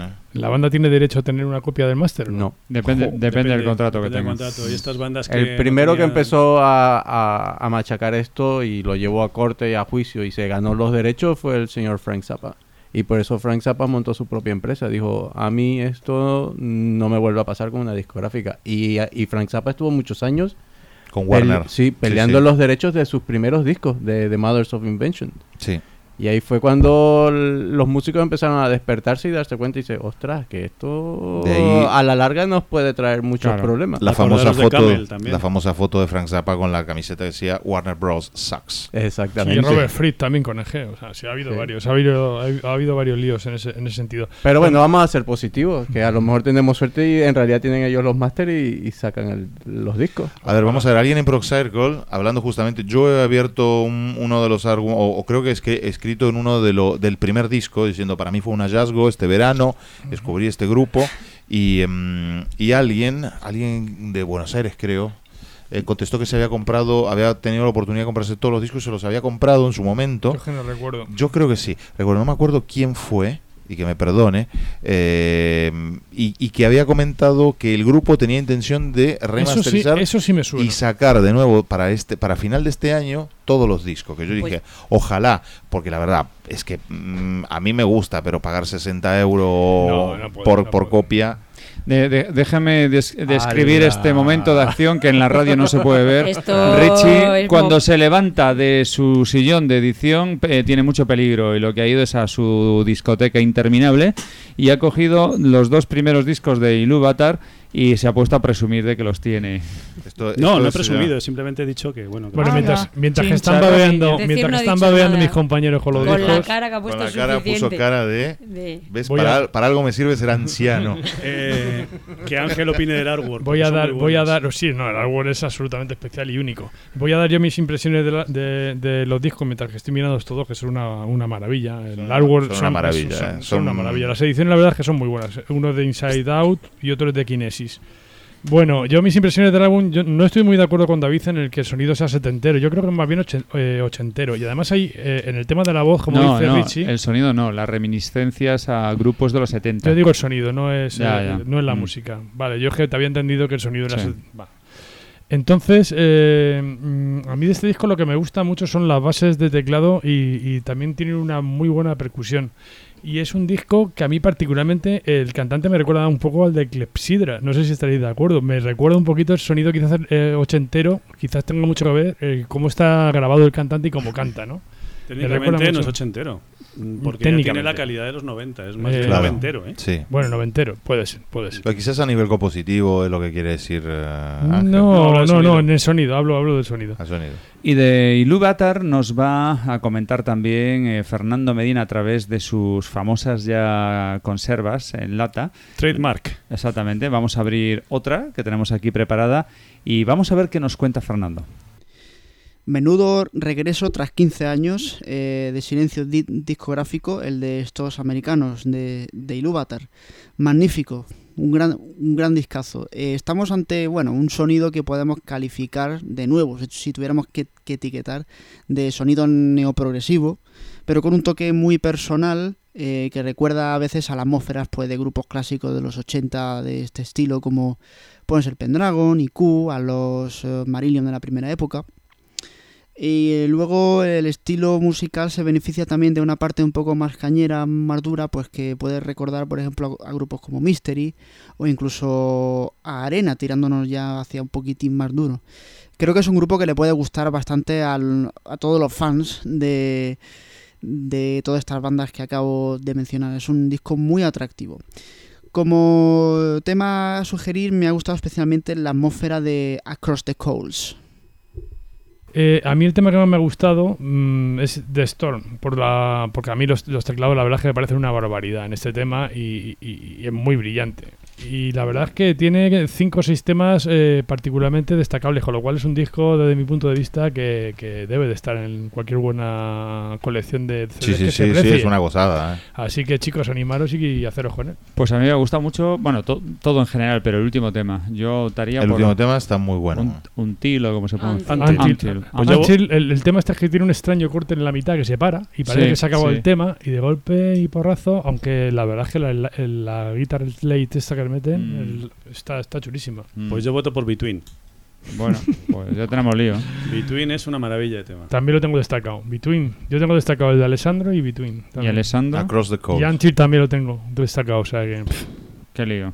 Qué Yo- lío. yo tengo varios, ¿eh? Yo puedo elegir. Yo puedo elegir. Bueno, que, que elija a Richie, que es el que descubrió el grupo antes, le gusta más y lo ha propuesto en, en distintas ocasiones. Vamos a ver.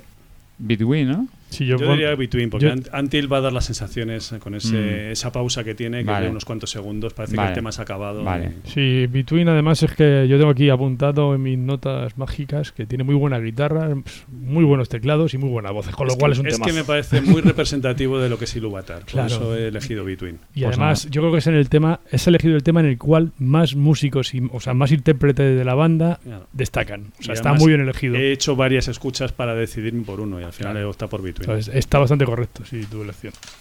Pues ya está. Pues disfrutar de Ilúvatar, descubrir a esta banda que la verdad que se lo merece, pero mucho, ¿eh? Os dejamos con de su último álbum From the Silence, Between. Esto que suena es Ilúvatar.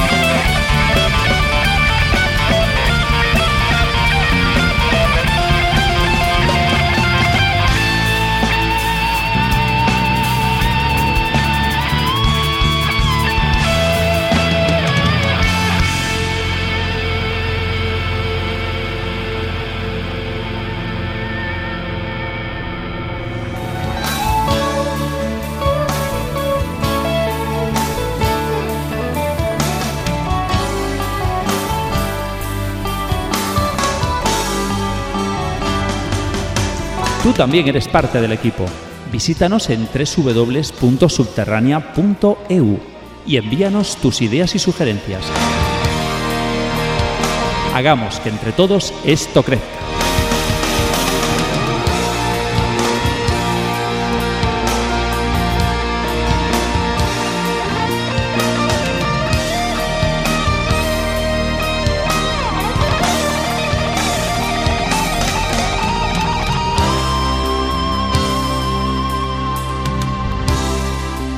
Continuamos en esta noche cargada de buena música. Y pues vaya, vaya, vamos a hacer una parada en México, nada más y nada menos con una de las bandas míticas de, de México, que es Cast, que tiene una larga, una larga discografía que ya la hemos mencionado en el programa, mm, en uno de los bonus, no me acuerdo cuál, en el de los 90 me imagino. Sí, sí, sí. Y que, y Yo que creo bueno, que después de Iconoclasta es la banda más longeva del progresivo mexicano. Sí, sí, correcto. Y que acaba de presentar en este 2014 un nuevo disco llamado Arsis. Maravilloso. Es Hermoso. Buenísimo. Increíble. Seguimos, ¿eh? Increíble, increíble. Sí, sí, es que de verdad que a uno se le caen los calcetines, ya, ya los deja en el suelo, ¿no? Sí. Mejor que bueno, estamos en verano todavía, más o menos, y nada, hay, que- hay que, tenemos que estar sin calcetines. Porque, Por vamos, eso estamos, una estamos, sí, poniendo música de sin calcetines. Una banda que lleva ya eh, 20 años de existencia. Pues sí. Sí, 20. cumple 20 aniversario, Sí, me 20, parece, en el justo, 94, justo, sí. sí. Y que lleva ya sacados algo así como 18. 18, discos de estudio. eh, Sí, y que a estas año, alturas, a estas alturas te saque este Arsis, dices, Dios mío. Sí, pero es que el prim- en su primer año, digamos, de, de sa- eh, publicar trabajos, en el 1994 sacaron nada más y nada menos que tres discos de estudio. Sí, Ojo, porque no. tenían... esa- Tenía mucho cuéntalo, material. Cuéntalo. Bueno, lo cuento yo. Mira, es que esta banda es de 1976 y estuvieron. Bueno, no, perdón. eh, se fundó en 1978 y estuvieron 16 años sin grabar. Y Mm. resulta que entre 1994 y 1995 se dedicaron a grabar todo lo que habían compuesto Claro. en, esos, No, en esos 16 años. Con lo cual, Claro. claro, hicieron cinco discos en dos años. Claro. Es impresionante, tres años, eh, tres discos en el 94 y dos en el 95. Y además cinco discos que la mayoría de los de los de los críticos mexicanos y, y del resto del mundo te dicen que, que son que son imprescindibles. O sea, te Mm. quiero decir que son cinco obras maestras seguidas. Que esos pocos grupos pueden decir que en dos años te sacan cinco obras maestras. Casta al principio eran una banda muy, muy genesiana, hasta el punto de que se les consideraba prácticamente como los Génesis mexicanos. Sí, señor. Mm. pero de una forma exagerada. Tú coges, por ejemplo, en Les Signs o alguno de sus primeros discos y dices, estoy escuchando a un clon de Genesis. Sí. Pero Es un un- clon tan descarado como lo podía ser Marillion en su época, ¿eh? Exactamente Pero con una calidad impresionante. Sí, sí, una calidad muy buena. Pero es que con el tiempo han ido desarrollándose y han ido evolucionando y han ido progresando. La base del progresivo. Como Marillion, tiene su sonido también. Sí. O sea, han empezado todos con una base muy genesiana, pero poco a poco han ido cogiendo su estilo. Y, y casi, desde luego, no tiene nada que ver con los primeros discos. Y ahora. tú escuchas el cast de ahora y madre mía, es que es impresionante. Es que se, se refundan a sí mismos cada vez. Sí, sí, sí. Hay que decir que creo que el, el miembro más antiguo, más original de la banda es Alfonso Vidales, que siempre ha sido el líder absoluto de, de este de este proyecto y que sigue estando ahí. Es el teclista, Teclista. es el absoluto, brillan- el absoluto mago de los teclados, de la composición y, y de la melodía. Es Y va, de, increíble. va de la mano con, con Claudio Cordero, que es un guitarrista Sí, excepcional. excepcional. No, solo también tenéis que escuchar este Arsis para daros cuenta de, de, de lo que se forma entre Vidales y Cordero. Es increíble. Sí, sí, no, y aparte la- me estaba fijando en las portadas, eh, tienen muchísima personalidad, eh, sobre todo la- la- las, eh, bueno, 10 primeras que tienen tantos discos, pero concretamente Ángeles y Demonios es una pasada, no sé tú qué opinas Ángel, Sí. de esta portada, es tremenda, tremenda, Bueno, es, espectacular. un, es un grupo con, un, con, un, con una grafía muy muy muy Mm. especial y, unas ilustraciones muy muy muy bonitas. Mm. La última portada esta de Cas eh, Arsis a mí me parece una portada preciosa. Mm. Con el paisaje Sí, sí. ahí que se ve Sí, todo en tonos grises. se ve la luna ahí al fondo, parece que es la luna, porque yo diría Sí. por, por los colores. No tengo una buena una buena portada aquí en la mano ahora, pero vamos, eh, yo diría que es la luna con, con las nubes ahí y la verdad es que Mm. es una imagen preciosa, Mm. muy original y los colores son muy bonitos eh, del, del logo. O sea, a mí, a mí esta, esta banda cuida mucho la imagen, se nota muchísimo. Mm. Pues fantástico, es que qué maravilla, por Dios. No sé si hemos dicho que son de Mexicali. ¿eh? Hay que, Mexicali. Hay que, hay que Mm. decirlo. que Hemos dicho que son de México, pero no hemos Mm. concretado. Mm. Pues son de Mexicali. Muy bien. Además, hay que decir que Alfonso Vidales es el alma mater y organizador del Baja Prog, de uno de los festivales amigo. más importantes del mundo mundial Sí, del sí, progresivo. por supuesto. Un festival con mucho prestigio y que por suerte se sigue celebrando. Y al que tenemos unas ganas locas de ir, los miembros de Subterránea. Lo que pasa es que siempre nos Sí. pilla fatal en las épocas, en las fechas que, que se celebra el Baja Prog. Nunca conseguimos los días suficientes en el trabajo como para poder escaparnos. Imaginaros, Subterránea en México. Sí, haciendo sí. programa ahí, vamos. tarde o temprano se dará, se Algún día habrá que hacerlo, sí. Pues. eh, Ah, y hay que decir también que yo tuve la suerte de ver a Cast en directo en un crescendo. Jolín, qué suerte. Eh, tío, vas asqueroso, hombre. Nos saca aquí los estás- CDs de Ilúvatar. estás Ay, yo en teniendo- el estás hay, hay que re- tenemos que retomar el mote del batallitas. eh, una segunda parte del programa muy dañina, ¿eh? Para la salud de los subterráneos. Goblin, sepas, ¿eh? Goblin, Richie. estás conmigo. Tenemos que retomar el mote de batallitas. Sí, sí, el búho se está quedando ya Sí, hay que, sí. Oye, hay que el, volver. el bidón de alquitrán y el saco de plumas, ¿para qué es? ah, imagínate. Fue un disfraz, un disfraz. Bueno, hay que decir los miembros activos actualmente de CAS, que son Alfonso Vidales a los teclados, Antonio Bringas a la batería, Claudio Cordero a la guitarra, Pepe Torres a saxos y Vientos, flautas, mm. vientos en general, y Flavio Miranda al bajo. Hay colaboraciones, Richie. Sí, Bobby Vidales, Michel Yelonek eh, y Lupita Cuña. Que no sé si será fi- eh, familia de Alex Acuña. Habría que verlo, porque el apellido es igual. ¿Quién sabe? los Lo que pasa es que es, es- sí es coro. Si fuese percusión, yo diría, hoy lo mismo es, Mm. es la hija de Alex Acuña, algún rollo de esto, pero Claro. no, no creo que haya relación. Que decir que los primeros temas del disco son casi una, casi una suite, además los escuchas y van totalmente encadenados. Y van totalmente dedicado a lo que es la Ilíada. De hecho, el disco se divide en dos partes. Eh, la parte inicial, que son siete temas, siete cortes, que serían Atrida Agamenón, Helena en la muralla, Diomedes el Títida, Andrómaca, Batalla interrumpida y Embajada a Aquiles. Y termina con En dónde estabas. ¿En dónde estabas? Es una suite impresionante. Sí, tipo. Transatlantic media hora. Sí. y luego la tiene otro tema que es The Old Travel Book, el, el- el viejo libro de, de viajes, y otra segunda mini suite. Bueno, no es tan mini, es una suite de 18 minutos que se llama El Puente. Sí, más tipo que lo estudies. Sí. Y, y bueno, tota- muy recomendable. Yo creo que aquí para escuchar algo habría que extraer un trozo de, de la, del suitón principal, ¿no? De la Ilíada. No De- sé, yo tengo, yo tengo marcado el último tema del disco, que es en la parte C de- del puente, el Valle de, los Sueños, porque me parece que el final es, brillantísimo. Sí, Me parece. Eh, sí, realmente lo es, pero vamos, que es que, eh, a ver, elegir un temita de este álbum Es no- complicado. No, es fácil, ¿eh? Porque mira, para mí, fíjate, de la mm, de lo que es la Ilíada, las siete partes, em, Valen todas. yo cogería, fíjate, la 5 y la 6. Juntas, juntas, sí. La de Batalla Interrumpida y Embajada Aquiles. Y luego, después de esa, está la, la pregunta ¿En dónde estabas? Que es una balada preciosa, maravillosa. Lo que pasa es que ya meter los tres va a ser demasiado. Pues yo sí que los metería los tres. No, no, no, no, hay que comprarse el disco. No, es que es interesante. Se eh, escuchan lo que, estos lo que dos. ha marcado Richie es interesante. Que te- Son 13 minutitos. Ojo al poco, ¿eh? piojo. Tampoco es tanto. Ojo Que al te, piojo. que te gusta, te compras el Te disco. compras el disco que merece la pena. ¿eh? Que es menos que, que dos copas. Fijaros lo que hemos dicho antes de, de Phoenix Again. Es un disco que ha pasado a candidato a, a figurar en el top 10 de muchos subterráneos. Yo diría que Arsis, por lo También menos es en el otro mío, disco. Sí, sí, sí, sí, el sí, mío sí, está, sí. está, Está ahora ahí, mismo está entre ahí. los mejores Estamos del año. ¿eh? ahí, Está eh. ahí. O sea, este es un programa de top.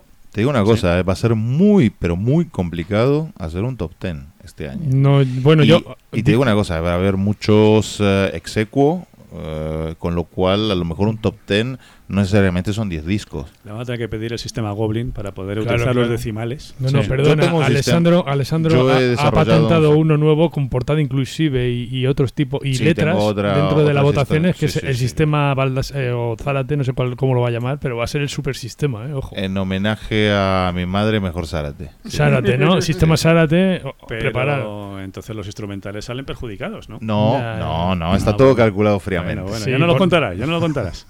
Ya queda menos para el especial fin de año. Yo voy a decir una cosa, el, de, el disco de Transatlantic que, que nos encantó a todos y nos gustó mucho a principio de año, ya está en mi puesto 11, o sea, no entra en el top No, 10. no, se va hasta lejito. o sea. O sea, ya está fuera del top 10, ojo, ¿eh? un disco de esa, de esa magnitud. O sea, Sí, con esto para, ya... para mí este Arsis es superior al de Transatlántico. O sea, por eso te digo que ya, ya estamos hablando de grupazos con discazos que están fuera del top 10. Sí, y, y hay Ah, gente y hay gente como Mike Oldfield o Jess que se han quedado fuera del 100. y de 500, Y yo de diría. 500. Viendo la lista de, de Pro Cycle de 256 discos, están en los Salvo últimos. que hagamos un top 10 por abajo, entonces empezaríamos por Asia, por Jess y por Michael Field. No, no es necesariamente en este orden. ¿eh? El uh, Rotten Sí, no, pero Tomatoes. habría que uh, hacer, habría que hacer, habría que utilizar el método Sarate para ver cuál es el peor de los tres. ¿Cuál está más cerca del cero? Bueno, chicos, a ver, ¿qué vamos a escuchar? Porque ¿Aceptáis yo... mi propuesta? Venga, va. Pues Bueno, venga. Pues porque eres tú, ¿eh? Pero venga, va. The Cast de este maravilloso Arsis, de su suite La Ilíada, vamos a escuchar las partes 5 y 6. Batalla interrumpida y embajada a Aquiles.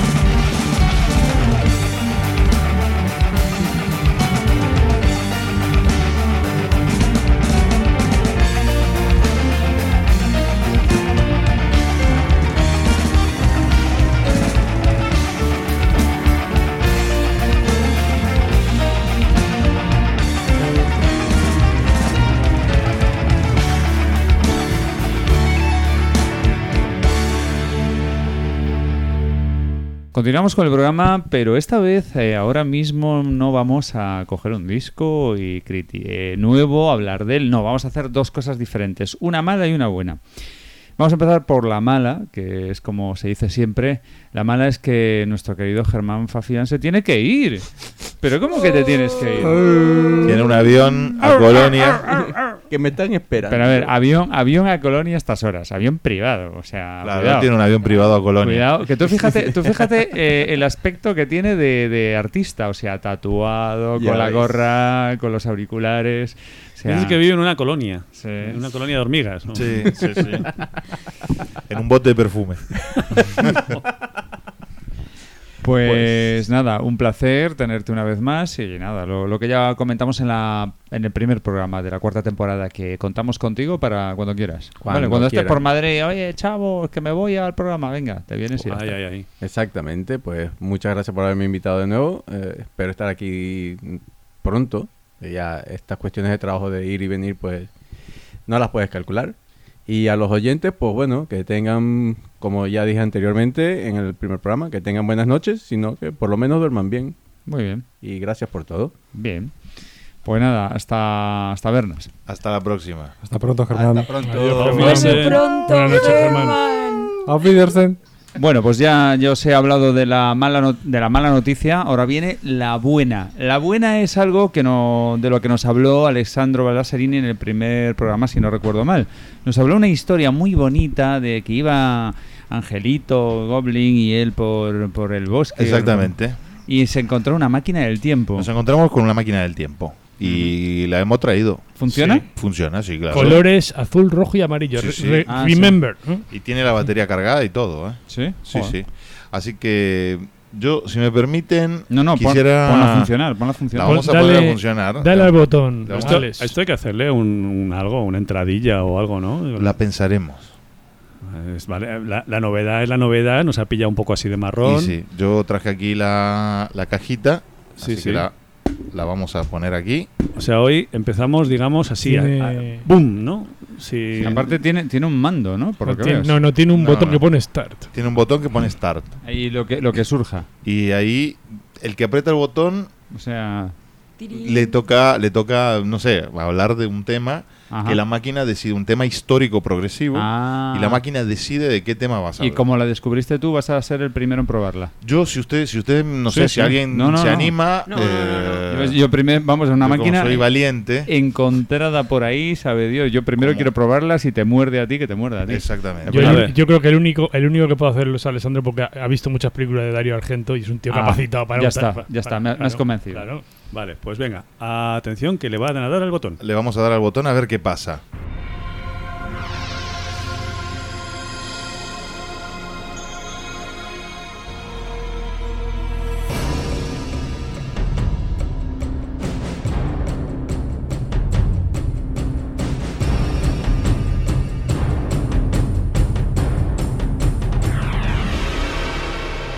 Bueno, a ver, eh, se me está ocurriendo un tema. Se me está ocurriendo un tema de fantasmas. Ah, pero funciona esto. Sí, sí, algo, algo estoy, veo cosas, estoy viendo cosas. Pero vamos a ver, ¿entra en tu cerebro la máquina? o- Sí, yo estoy viendo ahora un fantasma azul. Ah, el Blue Y- Go- el, el- el Goblin. No, Blue no es Pero no. no es un fantasma, es un, go- es un claro, un duende. No, no, no. Es, Será el es fantasma del templo. Es una imagen distorsionada. Ajá. Ah.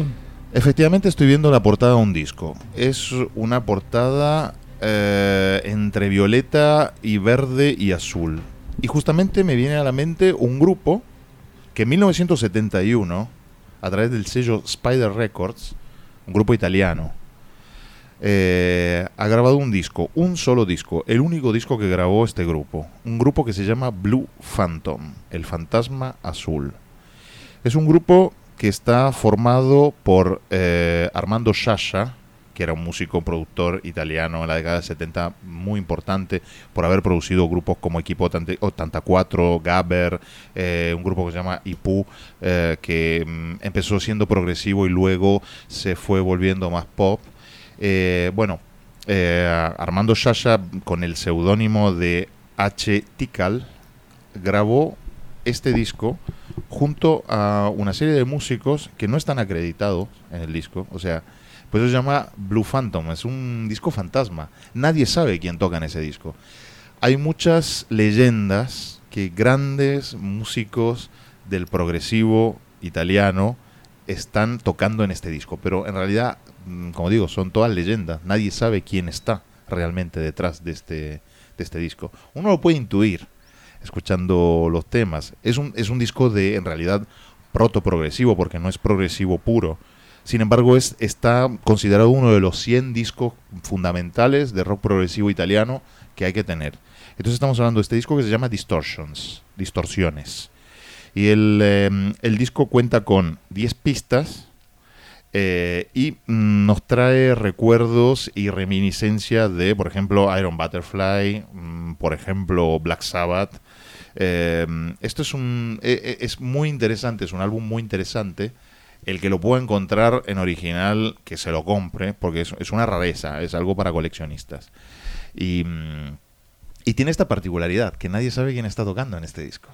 Y entonces yo creo que es mm, un disco interesante dentro de lo que fue el progresivo italiano, dentro de que fueron los inicios del progresivo italiano, pues estamos hablando en 1971, y, y estamos mm, frente a un álbum eh, que podría ser tranquilamente la banda sonora de una película policial italiana de los años 70, eh, con todos los elementos que pueda tener una banda sonora. Es un disco instrumental, no hay voces, y, y es realmente interesante. Así que esta, no sé si me quieren preguntar algo. No, yo sé si entra en película policial de los años 70 una peli de Bud Spencer y Terence Hill o, o es muy atrevido, lo que es una aberración. Bueno, en realidad, en realidad es un, un género. Lo que hacían ellos era mm, hacer comedia sobre los géneros Mm. más serios, ¿no? De, de- o sea, porque también Bud Spencer y Terence Hill, que son Mario Girotti, Mm. en realidad el nombre de Terence Hill, Mm. Y em, Carlo Pedersoli es eh, Bud Spencer, que fue campeón olímpico de natación. Mm.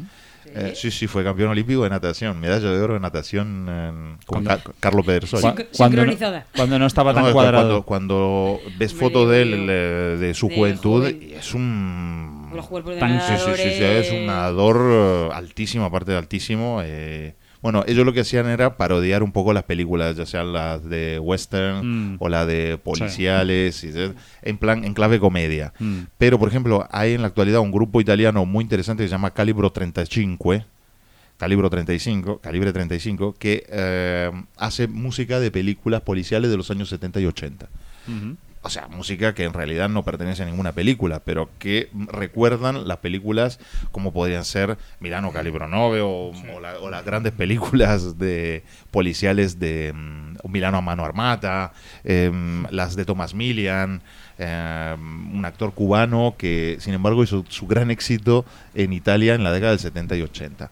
Pero volviendo al tema de Blue Phantom, que es el tema que, que- que la máquina me está, me está Transmitiendo. transmitiendo es un disco que al día de hoy eh, no, no, vamos, no, es difícil de conseguir. El que lo consigue, yo creo que existen reediciones. Bueno, re- efe- eh, efectivamente, hay una edición, la edición italiana, la original, que es esta portada verde, eh, violeta, con letras azules y blancas, es la portada original. Pero también hay una versión mm, americana, eh, que es en amarillo, y esa yo creo que se consigue bastante fácilmente. Claro, no es la portada original del disco tal y como salió, eh, pero es eh, contiene los mismos temas, es el mismo tema, con un orden diferente a, a los del original, pero bueno, pero los temas están todos ahí. Eh, y yo quisiera pinchar un tema de ese disco, si ustedes me lo permiten. Venga. Y el, que, el, el tema que quiero pinchar es el tema con el que abre el, el disco, que, mm, bueno, originalmente era Diodo, el tema que abría el disco, pero en la reedición en CD es Compression. A mí me gusta bastante más eh, Compression que Diodo. Si bien eh, Diodo es un temazo, que es el tema que sigue en el CD, pero quiero, quiero pinchar este tema. Así que para todos ustedes, El Fantasma Azul, Blue Phantom. El disco se llama Distortion y el tema que vamos a escuchar es Compression.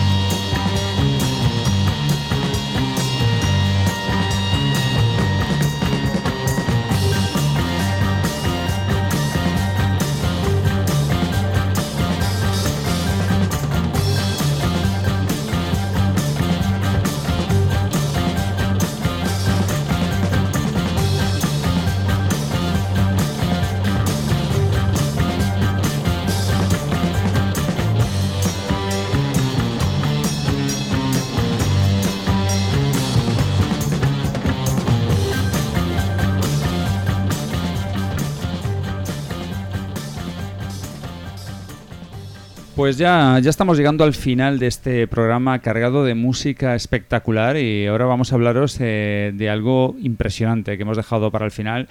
Eh, y para ello nos vamos a ir hasta Canadá para hablaros de la nueva banda en la que milita el genial guitarrista de Mystery, el señor Michel Samper.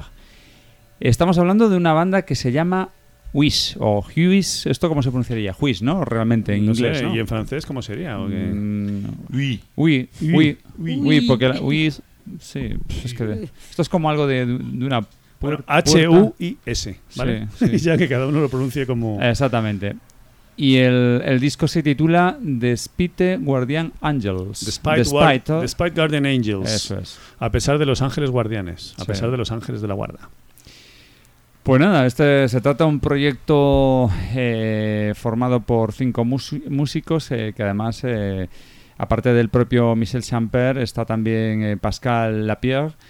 eh, desde esto, bueno, esto la verdad es que se, eh, hay que tirar el tiempo atrás hasta el año 2009. Se ve que ya, pues ya tenía una serie de ideas y empezaron a trabajar, pues, en este proyecto y ve la luz ahora en 2014. Eh, estamos de celebración porque realmente estamos hablando de, de un trabajo de rock sinfónico de un nivel altísimo, con unos teclados muy envolventes y unas guitarras, Ricardo, eh, Ángel, Alessandro, bueno, todos, unas guitarras, este Michel Samper es, es un fenómeno. Tiene un gustazo tocando la guitarra que es algo fantástico. Y la verdad es que un disco que no tiene desperdicio de principio a fin, con lo Es cual un disco estamos, interesantísimo, buenísimo. estamos con, posiblemente, eh, bajo mi punto de vista, con otro, otro disco claramente de top. Sí, sonido limpio, elegante y ágil. Elegantísimo. Así lo tengo yo definido. Bien definido, sí, señor. Sí, señor. O sea, yo creo que bueno, la predominancia de los teclados es, a pesar de la, de- del guitarrista tan magnífico que tienen, es, es bastante notable. Y la verdad es que tienen temas muy destacables. A mí hay un tema como Salvation, por ejemplo, que me parece absolutamente espectacular. El uso de los teclados y también con un solo de guitarra muy, muy, muy, muy bueno, muy, muy espectacular. Y no sé, me encanta que tengan detallitos como que saquen Hammond organ y, otros tipos y otros instrumentos también interesantes. Y también me ha sorprendido mucho la actuación de un guitarrista que se llama Marvin Meul, que hace el, el solo de guitarra del tema 4, que es Outkerk One. Y, y- el uso de, que hace de, de la guitarra eh, con el slide es bastante, bastante interesante. Me gusta mucho cómo la, cómo la toca. Hombre, pero estás hablando de Michel Samper, ¿eh? Sí, sí, pero en este caso el que toca la guitarra, creo que el solo, Sí, sí, sí, sí. Es, es este hombre, Marvel Merle. Y nada, mm, recomendar este, este grupo y este disco. La portada es absolutamente sorprendente, te quedas mirado, embelesado, porque la verdad es que es bastante original. Eh, es una especie de ángel femenino mm, que ocupa toda la portada. Salen las alas cortadas, pero a pesar de eso tiene, tiene, tiene una presencia impresionante. Las letras están muy bien escogidas. Y, y, vamos, eh, el título del disco forma como una especie de rectángulo muy atractivo. Eh, es un disco que tanto lo que es la portada a nivel gráfico como lo que es el sonido del disco es ya os digo elegante y, y merece mucho la pena. No, y aparte, aparte no es aburrido, ¿eh? O sea... No, no, para nada. eh, experimenta... O sea, quiero decir que la música mm, es decir, va, va abarcando muchas cosas diferentes, pero siempre con, con la misma calidad. O sea, Sí. sin bajar en ningún momento el listón. Hombre, es un disco que dura además 72 minutos, es Sí, muy sí, largo. co- cosa, Eh, que, cosa que tiene más mérito todavía. Sí, sí. En- y además en- tiene en este corte clásico en algún punto Mm. eh, que, que- que lo hace muy muy bueno, muy interesante. Sí, sí, sí. No, es, la verdad que tiene una calidad, o sea, en todos los sentidos, eh, a nivel producción, a nivel composición, eh, musicalmente, instrumentalmente, es, es una pasada. Ricardo, yo creo que tú eres de los míos, ¿no? A mí me ha enamorado este disco. A mí, generalmente, todo lo que hace el señor Samper me parece muy bueno. mm, mucha calidad. Es un gran músico, aparte de una buenísima persona. Sí. Mm. Eh, y bueno, aunque este proyecto no es, eh, no es suyo, es decir, eh, Juiz ya existía antes de Mm. que de que Samper entrase, eh, pero realmente la entrada de Samper le ha dado una proyección a Juiz maravillosa y sensacional. Y le ha aportado ese toque final que lo ha convertido, o creo yo, me atrevo a aventurar, que lo ha convertido en uno de los grupos canadienses más importantes de la escena progresiva actual. Mm. Y creo que, aunque todo el disco entero, los 11 temas, los 11 cortes son verdaderamente buenos, creo que hay uno que destaca por encima de todos de una forma sensacional, que es el Ode Kerk, parte 1. Que además eh, creo que aquí hay algo relativo, mm, tendremos que investigar más relativo a Holanda, porque el tema que abre, Beyond de Amstel, eh, quiere decir más allá del Amstel, el río Amstel, que es un río holandés, y Oude Kerk, que está dividido en dos partes, parte 1 y parte 2, eh, si mis conocimientos lingüísticos no fallan, es eh, vieja iglesia en holandés. Que Mm. Huis significa casa en holandés. En Ahí el está. grupo. Entonces, evidentemente tiene que tener algún significado con Holanda, o bien alguno de los músicos es Mm. holandés, o bien eh, provienen de alguna forma de... Hombre, el, el guitarrista invitado que ha dicho la Jarín tiene apellido holandés. Se llama era- Tiene, Sí, no, pero, tiene pinta. Pero también pueden ser ellos, ¿eh? de procedencia holandesa. procedencia holandesa, perfectamente, sí. vamos, y todos incluso. Mm. Sí, sí, sí. Mm. Evidentemente aquí hay una, una clara alusión constante a Holanda. Y vuelvo a repetir que este Oude Kerk, o Vieja Iglesia parte 1, me parece un tema que está... Si todo el disco es bueno, este ya está a un nivel que yo lo catego- catalogaría como uno de los mejores temas del año. Mm, mm. No, pero, pero cuidado, ¿eh? que el parte 2 es otra auténtica Sí, sí, sí, sí, maravilla. por supuesto. y- No, pero es que el parte 1 es que es de los que te, te ponen la piel de gallina. sí, vamos. sí. Y Salvation, y hay un montón. Bueno, la verdad es que del A disco mí entero. los temas que más me gustan son The Last Journey y Little Anne. Y el tema también que De- con el que comienza el disco muy bueno. De las de Journey, Aston de las bueno. Journey es un temazo también, sí. Sí, es verdad, porque el tema que abre el disco Es hasta... muy bueno también. Pero aparte tiene, por momento hasta me recuerda a Supper Ready, con sí. la potencia que tiene. Esto sí que lo, lo Mm. podríamos catalogar como realmente como neoprogresivo, pero de, de altísima Pero de alta escuela. escuela, claro, sí, sí, sí, sí, de- un nivel brutal. Y quitando ya ese, esa lacra que parece que cuando hablas de neoprogresivo No. estás bajando de categoría. No, algo, no, mucho no, no, menos. todo lo contrario. Este disco, aparte, casos. aparte de lo que he dicho yo, que es limpio, ágil y, y- y elegante, también tiene otra cosa que es fresco. O sea, es que tiene todos esos calificativos, se le Me- puede aplicar. Me gusta el adjetivo elegancia. Elega- porque es un disco elegante, en serio. Elegante a más no poder. Sí, sí. Es que, es, que tiene esa virtud. O sea, y se no, nota, es, no es fácil. Se nota que detrás hay unos señores, eh, o sea, que son unos auténticos profesionales. eh, no sé qué pasa ahora mismo. Perdón, eh, es que es otra conserva Medina que me han dejado por aquí. ¿Ah, sí? Sí. Ah, bueno, vale. Sobre este disco. Y ese es el avisador de. No, ah, bueno, que he claro. cogido la lata. Ah, ah vale, Perdón, es, es golpear la lata. sí. Vale, vale, vale. Joder, yo pensaba que era un, un mata go- goblines. No, es una lata de conserva Medina. Es una lata un tanto peculiar. Sí, eh, no, sé, no sé cómo describirla, es de color azul, es bastante alargada. Es curiosa, pero bueno. Es que Eh, Fernando es muy grande, aunque es- chiquitín, pero es Sí, grande. sí, y no le podemos meter en grande, cualquier lata. Hay que meter claro. una lata de su tamaño. Bueno, pues, pues, pues sí, vamos a abrirla, porque yo estoy seguro que, vamos, o sea, Fernando, con lo fan que es de Mystery, vamos. Ya te digo. eh, Tiene que haber, vamos. tiene que haber dado botes. Y, como- y con lo que le gusta al Amstel. Sí, sí, sí. Y con lo que le encanta la forma en que le toca la guitarra y Michel Champer, vamos, esto va a ser impresionante. Pues vamos a ver qué nos cuenta. Venga. Despite Guardian Angels. Vaya discazo. El primer disco, el disco debut de este grupo canadiense llamado Wish, o bueno, no sé cómo se, se pronunciará en francés, pero bueno, para nosotros es Wish. Eh, Despite Guardian Angels, eh, entre sus filas, pues eh, Michel Samper, el, guitarrista, que no es el mismo que no es el miembro fundador, el grupo ya, ya existía de antes, él solo se unió luego y bueno, hace un papel muy bueno, pero destacan el resto de músicos de manera bastante significativa, empezando por la voz, me parece fantástica. Pero luego también los teclados tienen un gran protagonismo, incluso a veces tapando la guitarra. Eh, tanto protagonismo que tiene Mi- Michel Samper en Mystery, porque como líder de Mystery y alma mater y compositor que es, pues la guitarra está en un primer plano, ¿no? Pero aquí, mm, entre los teclados y la guitarra, no sé quién tiene más protagonismo. Es un sonido muy claro, muy nítido, muy emocionante. Es el típico disco que te pone el vello de punta. Y es bastante largo, son muchos temas. Lo que pasa es que lo bueno que tiene uno no, no sabes mm, con seguridad qué elegir, puesto que está todo lleno de clímax por todos lados, ¿no? Destacar, por ejemplo, el tema, eh, no sé bien cómo pronunciarlo, pero bueno, ese Ude Kerk, eh, que, es- mm, que tiene dos partes, destaco sobre todo la primera, que es increíble esa guitarra. Lights and Bridges está muy bien, Little Anne, eh, It by Morning, Beyond the, Amstel, que no es la cerveza, por cierto, es el río de Ámsterdam. Y eh, bueno, es que casi todo el disco es así, pero si yo tuviera que elegir un tema para pinchar, pues estaría entre el mencionado Ude Kerk, eh, la parte 1, Beyond the Amstel, If by Morning, no sé chicos, vosotros elegís.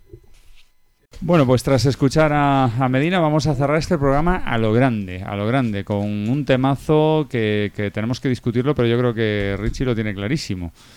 Yo Por- sí. Tú lo tienes claro, vale. Fernando, Fernando también. Ya. Lo habéis escuchado. Ya. A ver. Es que todo el disco es muy bueno. Sí. Pero es que ese tema está por encima. Pues venga, ya está, ya está. Creo que es un tema que cautiva a todo el que lo escucha. Pues ya está.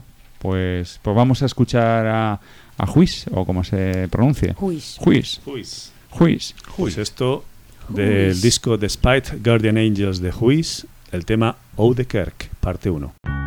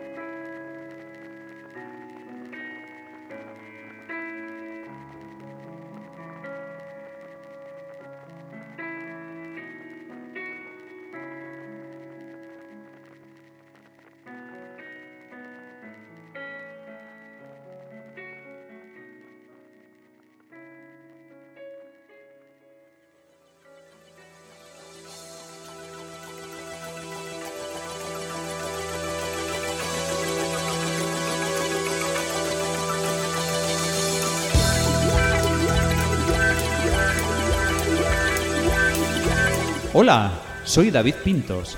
Quiero presentaros mi primera novela titulada Time Out. Una trilogía de aventuras fantástica y muy progresiva. Búsqueda es una epopeya perdida en el espacio y en el tiempo, en donde tú mismo terminarás siendo el protagonista. Atrévete a adentrarte en la aventura. Disponible en subterránea.eu, timat.es y editorialcirculorrojo.com.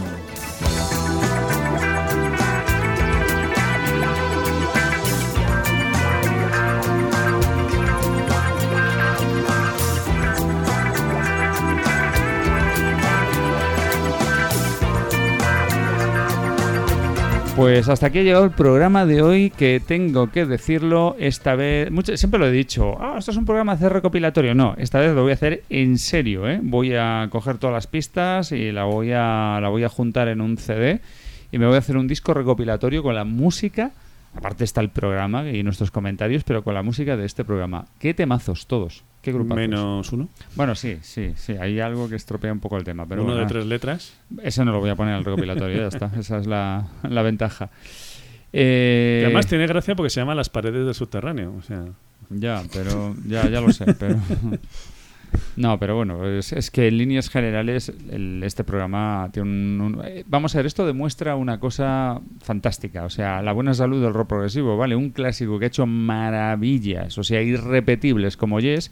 Está en decadencia, claramente, porque no tienen, a ver, evidentemente son mayores, no tienen ya la genialidad, se les quedó atrás, pero hay otras bandas, que hay algunas antiguas, y otras menos antiguas que están haciendo cosas fantásticas. Con lo cual, eh, esta música sigue, sigue y no morirá nunca, seguro. Es impresionante que en un programa de rock progresivo pinchemos a Yes y que sea el peor disco de todos los que se pinche. Sí, bueno. Impresionante. o sea, Sí, es una es, ¿cómo, ¿Cómo puede ser? A ver, Pues ha se, sido. se ha dado esa, esa circunstancia, pero también evidentemente es porque hay otra música muy buena. Claro. A ver, yo creo que una de las cosas que, que tenemos que hacer, nosotros que hacemos, sí, hay que decirlo con todas las palabras, que hacemos periodismo musical, es ser muy muy honestos a la hora de, de hablar de música, porque es muy atrevido coger y o yo creo que coger y ponerse a, a- comentar discos, a hacer críticas, pero hay que ser honesto y las cosas hay que decirlas como son. Y si Yes es un grande y hay que comentar las cosas como son y decir que no, no nos ha gustado, se dice.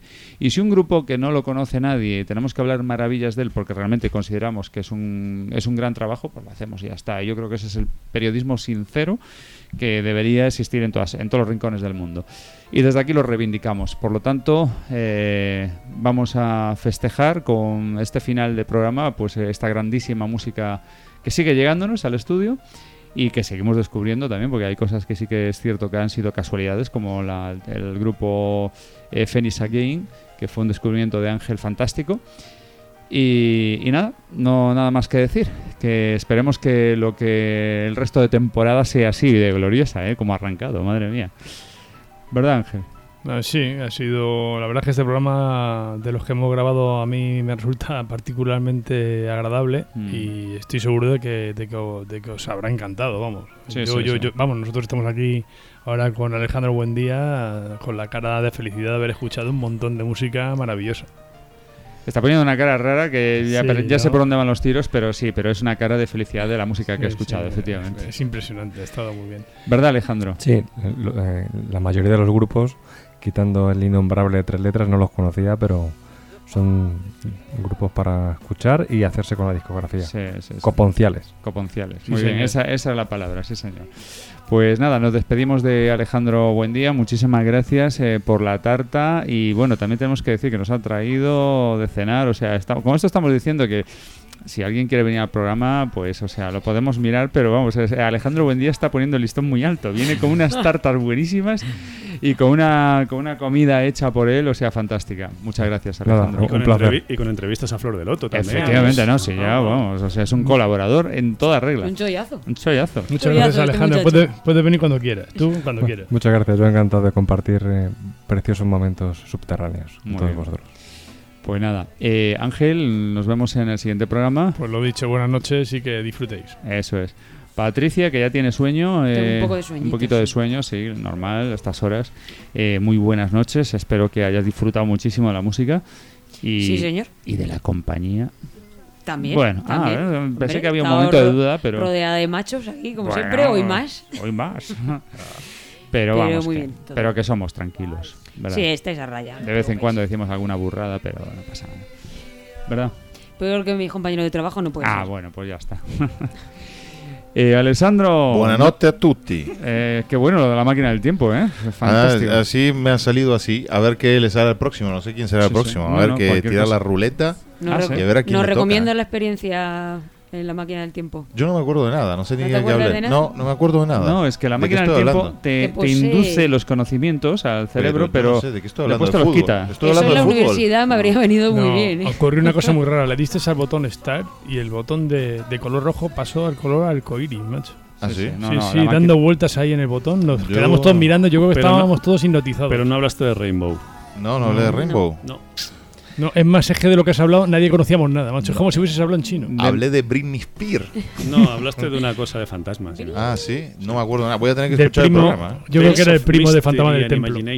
Voy a, voy a tener que escuchar el programa. De momento tenemos que deciros, oyentes. tenemos Por que fin deciros. Será la forma de que Alessandro escuche por fin un programa de Subterránea. Ah, qué mentiroso. Yo escucho todos los todos no, casi todos los programas escucho. Y ponen me gusta en la, en, en la Facebook de Subterránea. Escucha ¿eh? todos menos en los que no participa. Eh, hay un halo de misterio tremendo eh, en torno a la máquina. A ver si algún día podemos enseñaros la máquina.